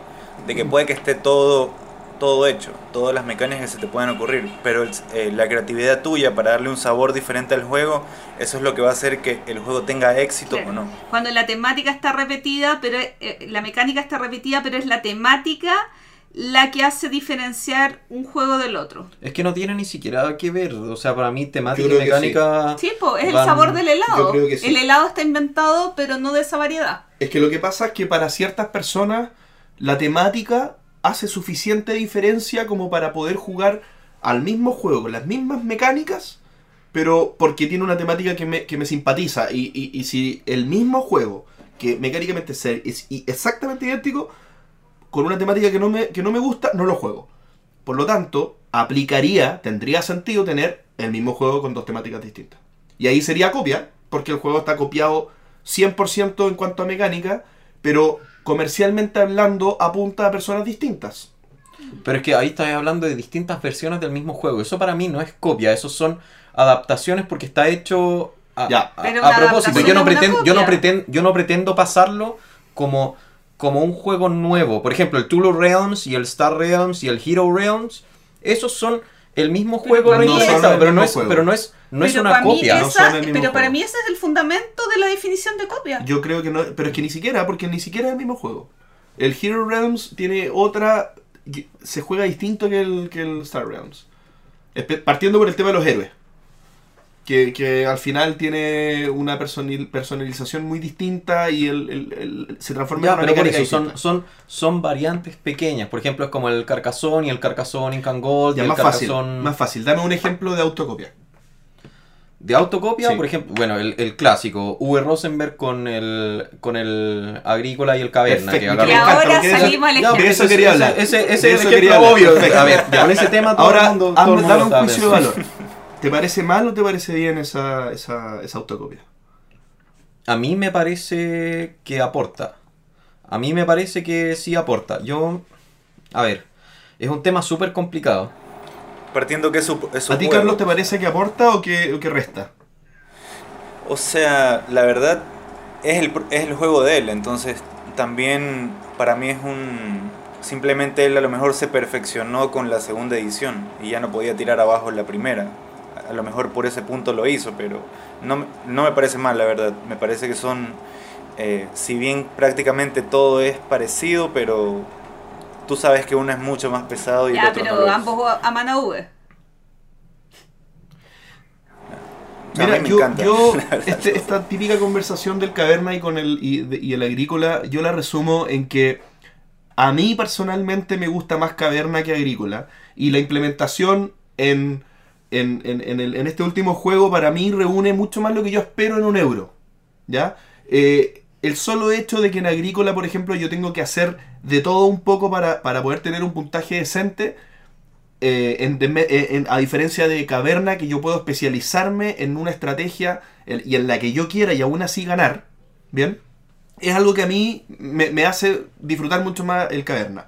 Pero a su vez entiendo muy bien que haya gente mucho más estratégica y, que, ha llevado el, agrícola a otro nivel de juego. Entiendo mucho más, eh, entiendo muy bien que a esa gente le puede gustar mucho más el agrícola. Y, no, y, y al entender que los juegos tienen matices lo suficientemente distintos, agradezco que existan los dos. Me, me parece que está bien que existan los dos. Y en ese sentido, la autocopia, entre comillas, hace que hayan dos sabores de un, de un mismo juego lo suficientemente distintos como para que sean apreciados por mucha más gente. Hay gente que le gusta el caverna y no el agrícola, y hay gente que le gusta el agrícola y no el caverna, hay gente que le gustan ambos, pero, pero es otro cuento, digamos. Yo, por ejemplo, tengo un, eh, hay un juego que se llama Crossing, que ustedes ¿Cuál? lo conocen también. Eh, Crossing, el de Ah, los honguitos. sí, yo lo conozco. Una cajita verde con honguitos, ya. Ese juego yo creo que va a ser el juego más copiado, plagiado de la historia. Por lo fácil que es copiarlo. O sea, es cualquier tarjeta, cualquier cartón y unas gemitas de colores. Y esa mecánica de señalar eh, por mayorías, no te llevas nada, solo si señalas tú solo te llevas. Me encanta esa mecánica, es una mecánica sencillísima. Y yo la podría implementar en otro, en, que sea parte de otro juego. Pero también pienso, estaría ya incurriendo en, en copia. Sí, pero es. En copiar una mecánica Sí, exacta. pero es. pero claro, tampoco es pero tampoco es ilegal copiar una mecánica exacta. Eh, yo quería volver al tema de Uber. No sé si al final probaste Cottage Garden, Carlos. No, pero lo he visto bastantes veces. Me encantó ese juego. Verlo jugar, eh, siento que ya lo O jugué. sea, es que yo veo eh, Patchwork y todo lo bien implementado que está ese juego, el juego Cottage Garden, y no veo una evolución, al contrario, creo que mm, no sé si en ese caso, claro, aumentar la cantidad de jugadores, pero eh, creo que cumple con el criterio de autocopia sin generar un, un aporte. Difiero, difiero 100% de lo que estás diciendo, Gloria, y no porque me guste Cottage Garden, sino porque entráis al, al juicio propio. Porque lo mi- un amante de agrícola te va a decir lo, es lo mismo del caverna que estás diciendo tú. Es exactamente Entonces, el en- mismo en tema, el claro. punto de vista donde estés, vas a encontrar lo positivo o negativo. Yo creo que acá el punto está en entender que hay un aporte en lo global. En que, en, en que hay más personas aparte de uno que tiene otros gustos, digamos. Y si yo conozco gente que prefiere el Cottage Garden versus el, el Patchwork, por distintos motivos. Y ya con que exista una porción de gente que, que lo haga, cobra sentido el hecho de que exista ese juego y no solamente Patchwork.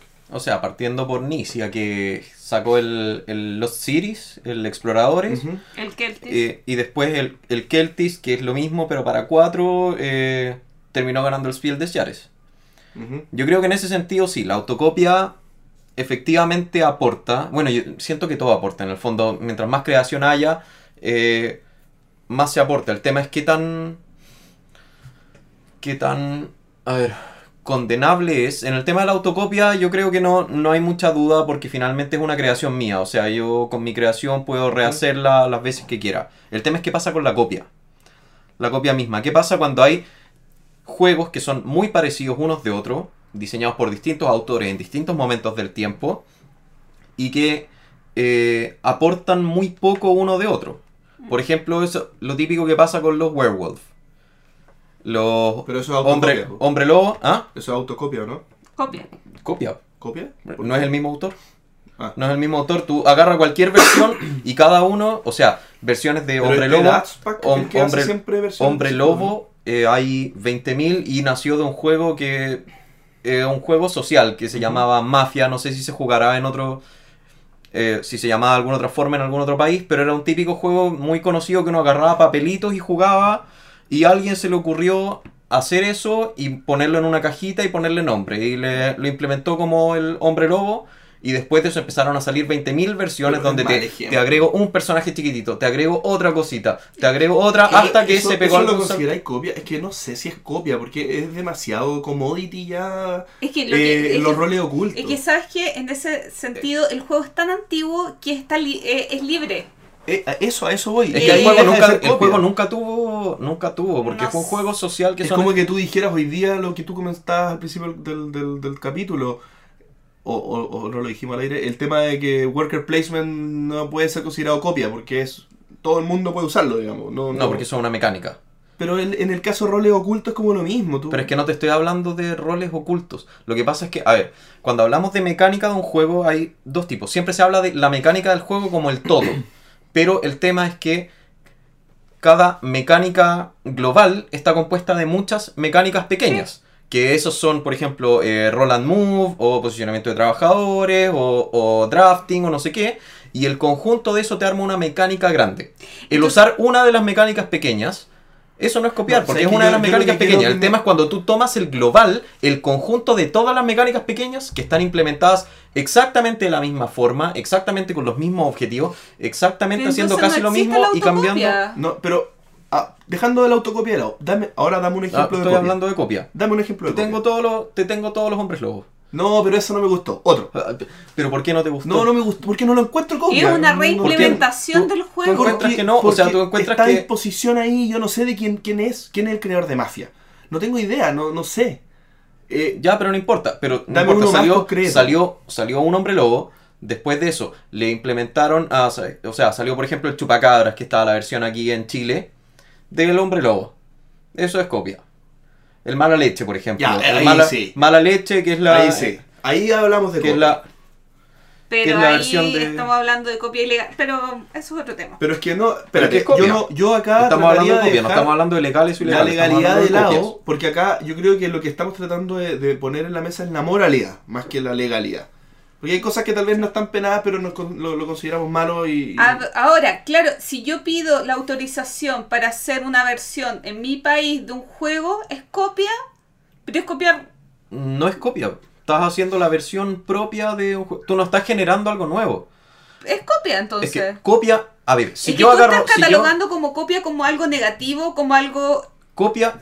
A ver, si yo, si tú creas algo y yo te pido permiso y digo, este es el juego de, o sea, y le pongo tu nombre y es el juego de Gloria y no sé qué, en la versión no sé cuánto, eso no es copia porque yo te pedí permiso. si yo agarro lo que tú hiciste, Es que el permiso no tiene nada que ver en esta discusión, Pancho. Para mí, copia es tomar un juego y, re- y repetirlo. Tenga o no tenga autorización. Para mí la autorización... No, no estamos hablando de legalidad ni moralidad en el tema de copia-autocopia. obvio que cuando, a ver, cuando yo digo que, cuando yo replico lo que tú haces ¿Ya? con tu Co- autoría y con todo, eso no es copia porque estoy replicando lo es, que... es lo que- copia. a ver, es Porque distinto... si yo soy el autor, eh, que en el mismo concepto de autocopia, quitándole el auto, si yo soy el autor y implemento lo mismo con otra temática, eso es autocopia o copia. eso por es más que sea mío. Ya, Pero es perfecto. Ahora, pero- nosotros... Eso, eso es autocopia, pero ¿a qué voy? Por ejemplo, si tú creas un juego, Ya. Gloria, y yo voy y hago la versión no sé cuánto de eso, y le pongo tu nombre y le pongo todo, con tu permiso, eso no es copia. Sí, es copia. Ya, No, pero- claro, pero entonces, por ejemplo, que- la versión de Fractal, el Arboretum, que salió ahora, que ellos compraron los derechos y todo, ¿eso es copia Claro. para ti? Es el mismo juego. Es el mismo juego, tiene el mismo nombre. no. Eso no es copia. Yo creo que la es una conversa- edición la diferente. conversa para que no nos de... La estás entrampemos, desenfocando, para que, para que no nos entrampemos, la conversa no tiene que estar en, esa, en ese aspecto. Yo creo que tiene que estar en lo que aporta el hobby. Porque si hablamos de autocopia o copia en un mismo, en un mismo saco, eh, al final quere- queremos decir si es algo útil para el hobby, si hace Sí, crecer pero, el hobby. pero primero tenemos que saber qué es copia. Por ejemplo, para ti, la segunda edición de un juego, ¿es copia? No, es la Obvio segunda que no. edición de un juego. Obvio que no. ¿Por qué no? Según tu No. definición de antes. No, discúlpame, que Fractal haga un juego de otra editorial No. es distribución de un juego, reimpresión de un juego, no es copia de un Yo juego. creo que, por ejemplo, el, el ejemplo que di al principio del capítulo de Thunderstone con Dominion es copia, porque es el mismo juego en cuanto a mecánica, solo que tiene una implementación, no sé si conocen el Thunderstone, pero una implementación como que estuviera jugando rol, pero un deck builder puro y duro igual que Dominion. ¿Bien? Solo que en vez de comprar puntos es ir a matar monstruos, solo que en vez de armarte de cartas es ir al, pueblo y, y contratar héroes o, o comprar armas. Es la misma cosa. Pero ahí tú combates con gente, yo nunca lo he jugado. No, no combates con gente, es la misma cosa. Es igual que el Dominion. Solo que en vez Ya, de pelear. perfecto. Entonces ese, ese, ese a mis ojos es copia. Eso es copia. Sí. Ahora bien, hay mucha gente. Y aquí el punto. Hay mucha gente que le gusta mucho el Thunderstone y no le gusta el Dominion porque encuentra que jugar Dominion es perder el tiempo porque no tiene ninguna temática, es mover cartas de aquí para allá, pero cuando juega Thunderstone considera que está haciendo algo.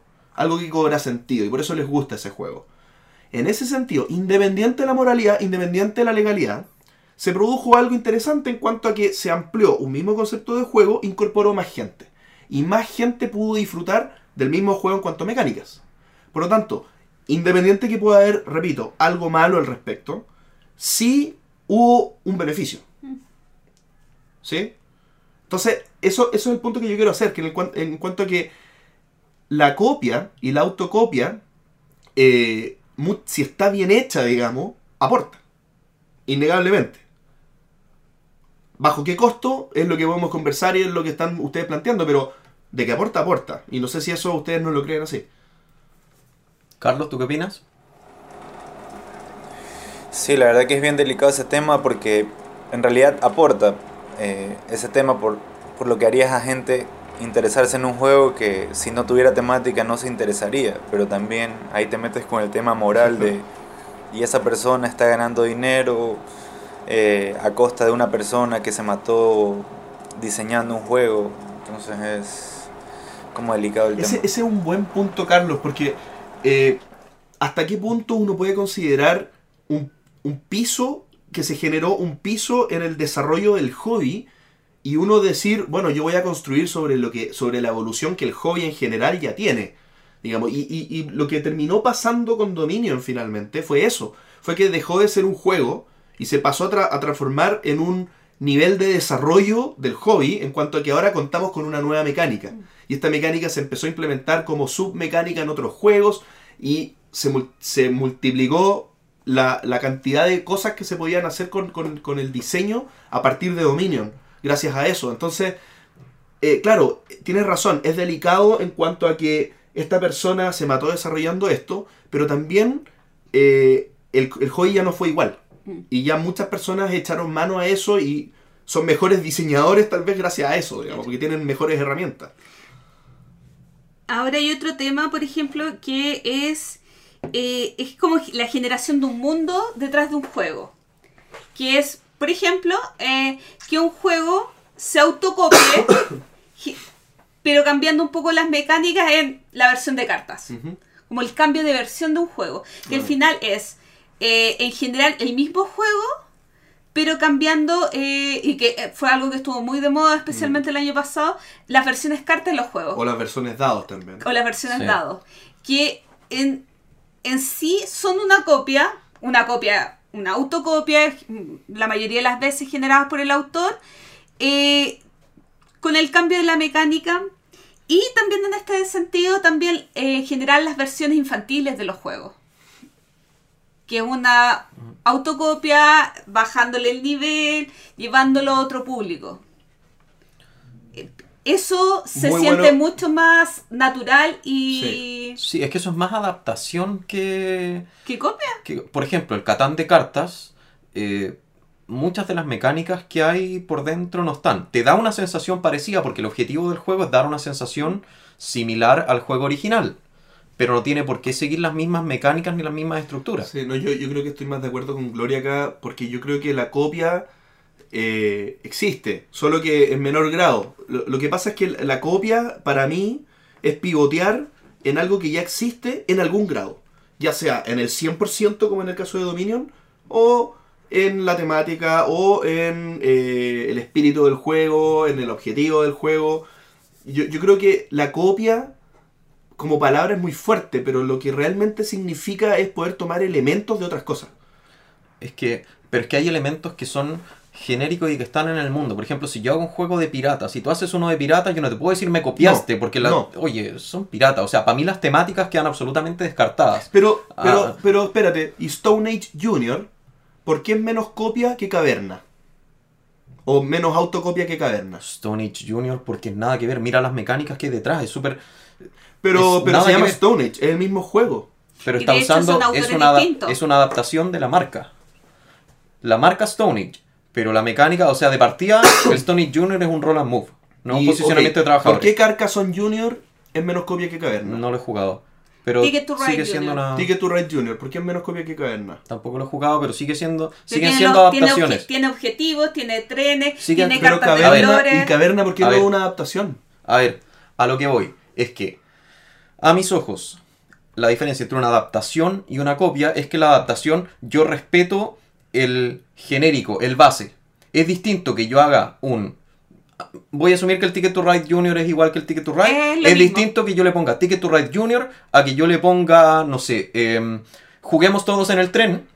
Y digo, no, este es un juego nuevo, totalmente diferente a lo que hay, porque no sé qué, porque yo no, en el fondo no estoy respetando, estoy diciendo, esto es una creación mía propia, no estoy diciendo, esto viene de acá. Pero entonces, entonces si, tú ya Agri- estás- si Caverna se hubiera llamado Agri- Agrícola 2.0, Ay. habría sido adaptación. Habría sido una adaptación. Pero Pancho. Pancho, Pero estás haciendo, sí. estás haciendo juicio de valor, eh, sí. viendo, pero, o sea, pero es que estás viendo la legalidad y la moralidad en el tema de la copia.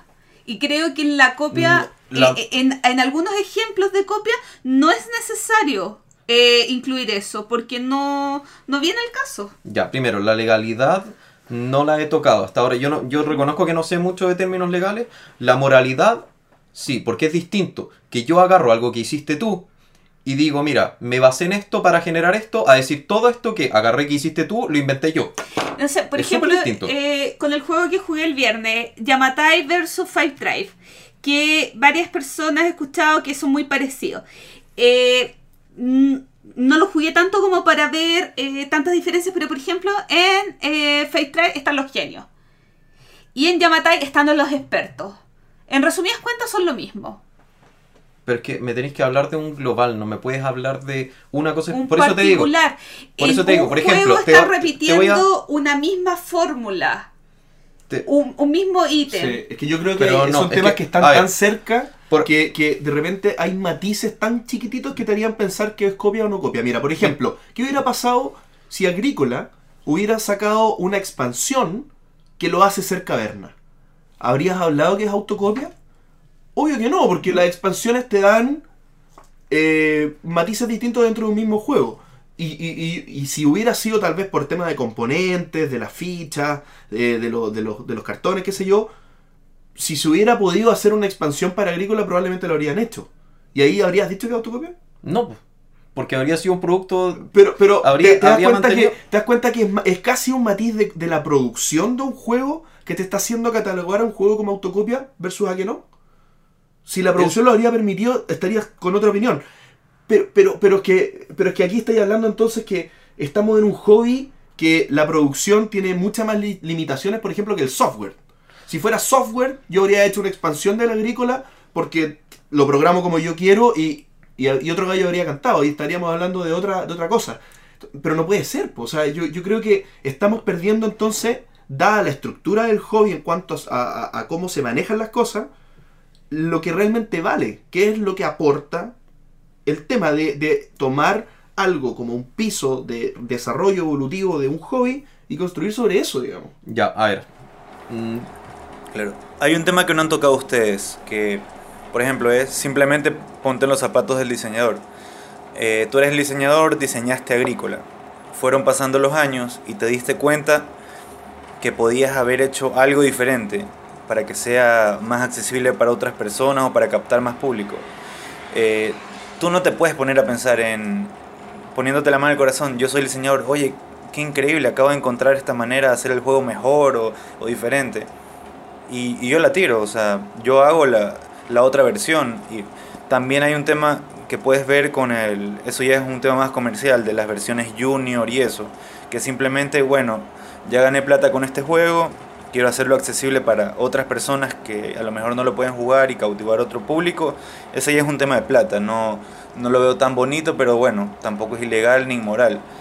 Pero te digo, ponte el- del punto de vista del diseñador, si encontraste una nueva forma de hacer tu juego mejor, es lo mejor, o sea, Ya, mira, en ese sentido, eh, súper de acuerdo. Eh, el tema es cuántas cosas nuevas tienes que eh, lograr para poder decir que, oye, este es un juego diferente. Porque, por ejemplo, volviendo a Nicia, él, o sea, arma un juego, después dice, oh, pero es que se me ocurrió agregarle un dado y en vez, o cambiarle esta cara al dado, así que toma, y este es un juego totalmente distinto y lo tiro con otro nombre. Después, ah, pero si le agrego estas dos cartas al mismo juego, ah, y lo tiro con otro nombre, y no sé qué, o sea, eso para mí es autocopia y como dije, no lo encuentro malo, yo encuentro que aporta, yo encuentro que aporta al desarrollo. Mi tema va con la copia y volviendo a ver, dos cosas que le, quería decir a, respondiendo a lo que me había dicho JP. Uno, eh, el tema de las mecánicas. Por ejemplo, yo hice un juego, creo que lo comenté aquí una vez, que me lo, me lo copiaron de forma, de forma no legal. O sea, no fue un juego que salió al mercado, sino que un diseñador una vez nos vino a presentar un juego que se trataba de lo mismo. Eh, Chokudo es un juego de eh, atender un restaurante, un, un drive-in eh, de comida japonesa. Esto era atender un restaurante de, de, bueno, estos Made Café. Entonces, aquí tú tenías de partida eh, la temática que considero que no influye en nada. O sea, puede haber sido la misma temática y no, me, no considero que aporte o no a la copia. Pero, por ejemplo, tenías personajes. Mis personajes tenían tres atributos. Los personajes de este juego tenían tres atributos que eran, eran exactamente los mismos. Uno era la mano, la otra el, el poder especial que tenía y el otro era el... eh, ¿Cómo se llama? El honor, que en este caso se cambiaba como por fama, una cosa así. Después, las cartas del mazo eran exactamente los mismos productos. Las habilidades, o sea, usaba selección de puntos de acción, tú podías hacer exactamente las mismas cosas durante el turno. Y tenías las mismas opciones. La forma de resolver eh, o de atender a los clientes era exactamente la misma. Entonces, a eso voy, con que no es que co- por copiarte una cosa, tú vas a tener el mismo juego, sino que cuando tú empiezas a ver que el 80-90% de todo lo que va por dentro del juego, porque independiente de la temática que tenga, cuando el 80-90% de las mecánicas son lo mismo y implementados de la misma manera, tú ahí dices, ok, esto ya es efectivamente una copia, no es... No es que porque, oye, tú usaste la misma mecánica que yo, o sea, los dos tenemos roll and move. Claro, Así que- está ahí, es que lo que me estás diciendo acá es un ejemplo de copia que no aporta. Para mí. Es que está lleno, es que hay muchas, hay muchas copias así. Y lo otro, Eh, No, es que hasta el momento hemos hablado de solo ejemplos de copias Ya. que aportan. ya, por otro, este. por otro, o sea, mira la Pero cantidad de no- versiones de, de pero Hombre salió, Lobo. pero son- salió a venta. No, no salió al mercado, o sea, me lo... Porque, bueno, hay millones de juegos que no han salido a venta, pero si el niño hubiera tenido la plata y hubiera tenido los contactos, probablemente lo habría sacado. Y, Yo creo que esas eh, cosas caen por su propio peso. No sé. No, yo creo que no, porque aquí hay tanta gente que no conoce, o sea, es más la gente que no conoce el hobby que la, la que sí conoce, y por la cantidad de juegos que hay, lo más probable es que tú no conozcas el original a que sí lo conozcas. O sea, si yo te presento un juego, un juego nuevo, tú puedes decir, ah, perfecto, que hayas jugado exactamente al mismo juego en el que se basó, Mm. es es súper poco probable. Eh, y lo otro, volviendo al tema, que sentí que en algún momento se, se tomó como que yo consideraba mala la copia en general. Yo sí tengo mis problemas morales al respecto con respecto a la copia, pero eh, es una cosa que está dada en la industria. O sea, y no solo esta, prácticamente todas las industrias se mueven así. Partiendo por, eh, no sé, los teléfonos. O sea, eh, casi todas las empresas japonesas, coreanas, o sea, las asiáticas en general, son expertos en la copia. Expertos en la copia. O sea, lo que hicieron fue, cuando salió, por ejemplo, el iPhone. el iPhone, lo que hicieron los asiáticos fue tomarlo, copiarlo, ver qué se le pone, qué se le saca, qué se le cambia, qué tenemos posibilidades de hacer, y sacaron... Pero igual hay y sacaron lo- diferenciaciones, por ejemplo, en ese caso por precio. Es que por eso, pero tú estás, tú estás copiando y es una cosa que existe en todas las industrias. O sea, tú el, Tienes que ver el qué hace la copiar y competencia. adaptar, copiar y adaptar, eso es lo que, El eso es lo que genera ahí desarrollo. puntual es el adaptar. Es que eso, eso es lo, a eso iba. En cuanto, cuánto se adapta, cuánto es copia y cuánto es cambio. Yo creo que es cuánto es cambio eh, es el, el público lo que va a definir eso. O sea, para mí, qué porcentaje de cambio que me haga decidir pues, por un juego o por el otro, siendo las mismas mecánicas, siendo muy similares, eh, es el público el que Yo- al final lo que va a estamos- definirlo. Estamos en un hobby en el que tenemos eh, dos tipos de gente, las personas que dices tú, Pancho, que no conocen, que no se meten porque, porque uno que son más de mercado masivo y estamos nosotros los que poca investigación no hacemos. O sea, nosotros nos metemos harto en el tema. Entonces, eh, es bien particular dónde estamos insertos y, cómo apreciamos este tipo de prácticas. eh, son, si son hechas de mala fe, eh, lo hemos visto en los debates que se han armado en Facebook con, con- casos que se han dado aquí en el, en el medio local, no pasan desapercibidos. O sea, son temas que, que pegan fuerte y que generan polaridad y que generan disconformidad en la gente. Pero tú crees, o sea, tú crees que el mala leche, por ejemplo, se vende menos porque pasa eso. Por ejemplo, no, si yo te, no si yo te dijera... eso, pero es que yo estoy de acuerdo que se vende harto. Y está, y, pero es que ahí, ¿qué podemos hacer? O sea, en el fondo es, un, es, es algo que para mi gusto está pésimo. Y que mal que les vaya bien, pudiéndole ir bien haciendo algo de mejor manera, digamos. eh, pero ya está, o sea, eso pasa en el mundo. O sea, si me, me da lata, y me, me- me- pero ¿qué puedo hacer al respecto? O sea, Sí, sí, sí, pero... Y ya volviendo al tema más, más moral todavía.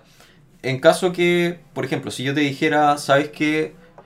Acaba de aparecer otro autor que dice que, no sé, que el Gloomhaven es una copia de otro juego. Y estaba demostradamente copiado y era, no sé, Gloomhell. O, no sé. ¿Dejarías de jugarlo? ¿Te, te afectaría en...? Me afectaría. Oye, eh, difícil situación acabas de plantear. Me afectaría, pero, pero yo creo que ya lo sabría. O sea, si es algo...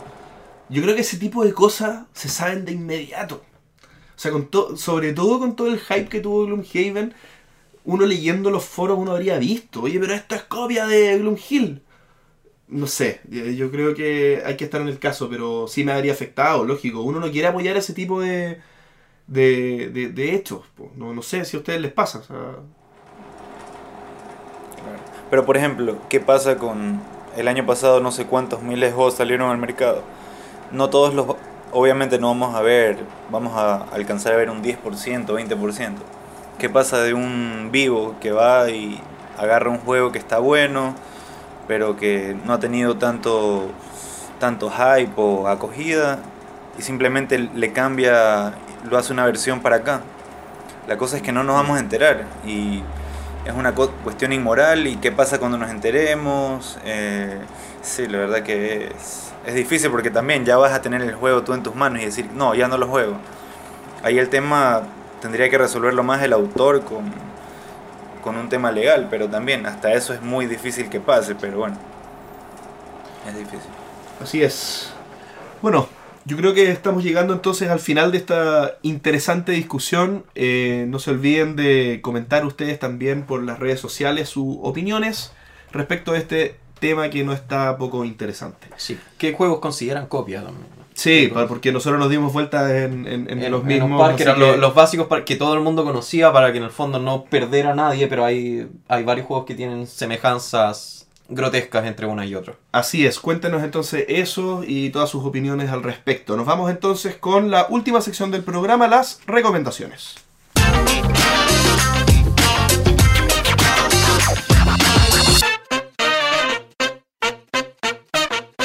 Comenzamos la última sección del programa, las recomendaciones, y comenzaremos como es habitual con Gloria. Miren, yo les quiero recomendar. eh, no sé cuál es la palabra precisa, pero eh, que es in- para los desarrolladores, los creadores, los, eh, los ilustradores y todas las personas que están Los en copiadores. los copiadores, los podcasts, lo- las personas que hacen vídeos en YouTube, etcétera, les quiero recomendar un formulario o un mapa, no lo tengo tan claro. Eh, miren, la comunidad de Es súper desarrolladores. distinto. Pero es que es un mapa que este- se llena con un formulario. Ah, ya está bien. Claro. Eh, de hecho es eso. Eh, la comunidad de desarrollo de juegos de mesa, si no me equivoco, es una página argentina, porque la, la uno de los administradores, Witty, ¿Ya? eh, creó un mapa donde los distintos actores del mundo de los juegos de mesa pueden ingresar sus datos. Es decir, por ejemplo, si yo me voy al mapa de Chile, ahora va a aparecer el entreturno como podcast. Mm. Entonces tú puedes... ¿Nosotros ir- estamos ahí? Sí, de hecho nos inscribí, les inscribí el viernes. Entonces, es súper interesante para ubicar regionalmente a eh, creadores de juegos de mesa. eh, tiene gente ingresada en España, en Argentina, en distintos lugares de Latinoamérica. Entonces, eh, es un lugar donde se pueden encontrar con mayor eh, facilidad gente dedicada al desarrollo. Y voy a contar cuáles son los ítems en los que tú te puedes inscribir A ver. es diseño de juegos, producción, clubes de juegos, ilustración, diseño gráfico, educación, asesoramiento, diseño de juegos, otros, podcast y YouTube. eh, y YouTube. Diseño de juego está como tres veces. Pero es que si te si lo ves puntualmente está especificado, porque es distinto diseñar diseño, diseño gráfico, ilustración, diseño de juegos. Bueno, la cosa es que yo quiero recomendar, voy a dejar el link, eh, que si ustedes tienen algún emprendimiento en alguna de estas áreas, se ubiquen en este mapa mundial Faltó de... cafés de juego, ¿no? Hoy, ¿cierto? Otros. Carlos, manda, manda un mail preguntando. Sí, tendría que ser incorporado en otro. Y esto es de la CDJM, Comunidad de Desarrolladores de Juegos de Mesa. Lo encontré muy interesante. eh, lo encontré muy Está muy chulo bueno. el mapita. Ojalá se pueda leer toda la base de datos de esto. Sí, ojalá. Bien, ¿quién sigue? Carlos. Listo. Eh, bueno, mi recomendación va principalmente a la, a la gente que nos está escuchando de Ecuador.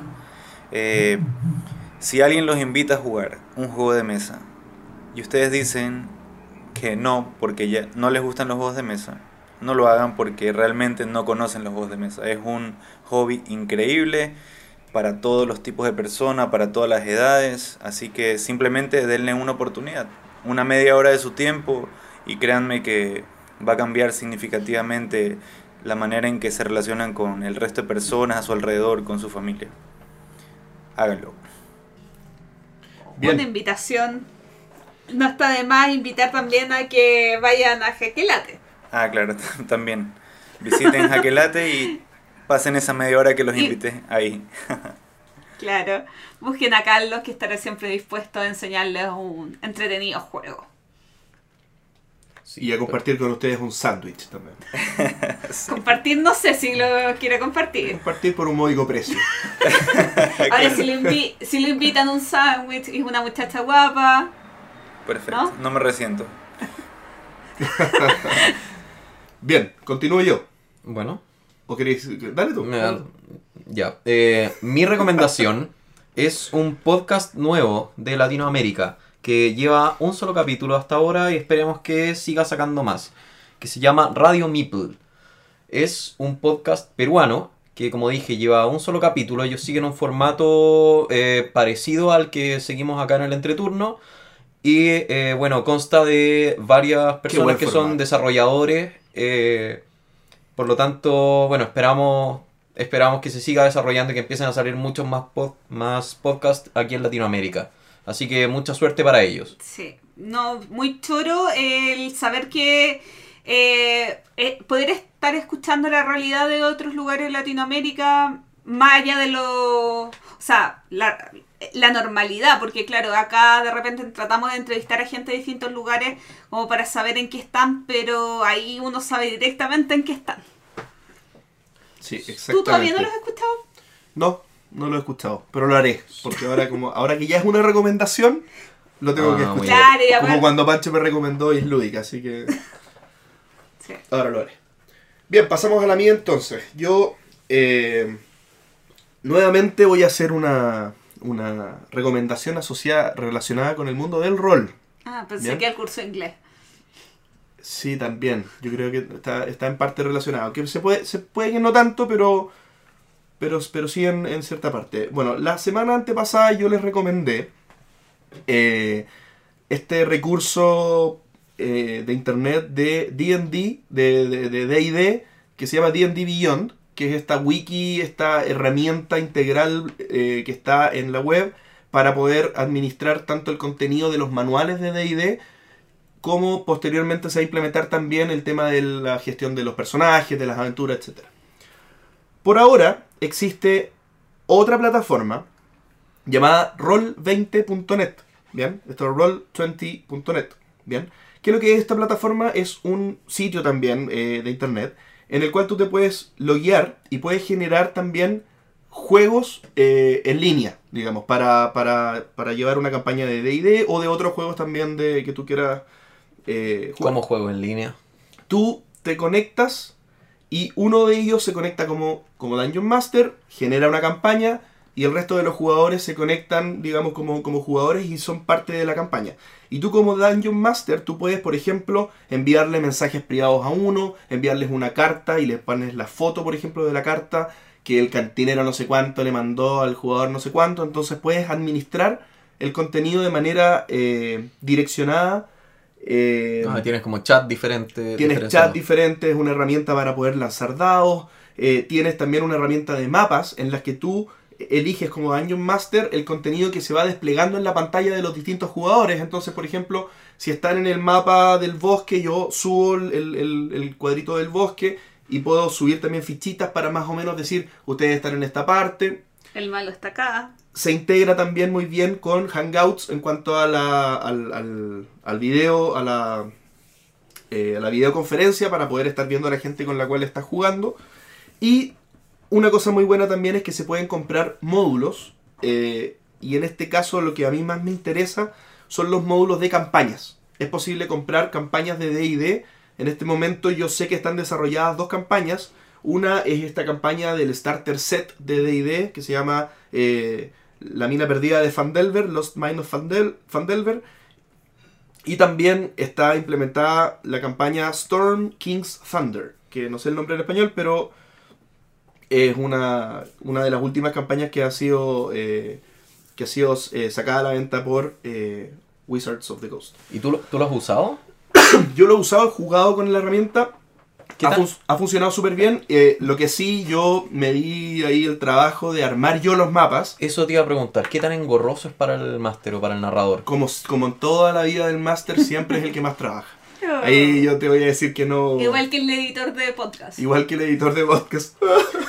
sí, no, no, no, es, es trabajoso, pero por eso hago harto hincapié entonces en estos paquetes de aventuras, porque tú lo que estás comprando es todos los mapas, todas las fichas, digamos, que Estás puedes comprando mover ahí. tiempo. Estás comprando tiempo, exactamente. Entonces tú lo que tienes que hacer ahí es leerte la aventura completa para saber de lo que estás hablando, pero después con este maravilloso paquete que uno compra, gestionas la, la experiencia ahí en vivo y vas cambiando las pantallas y todo.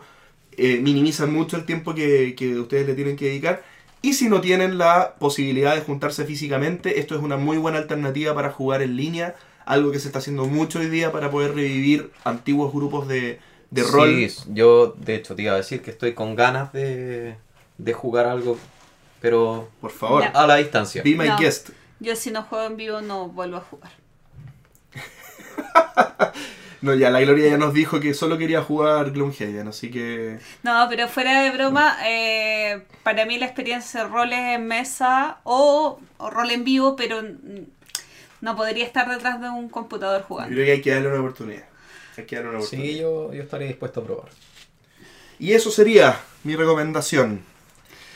Y con esta recomendación llegamos al final del capítulo 19 de El Entreturno. A propósito, capítulo 20.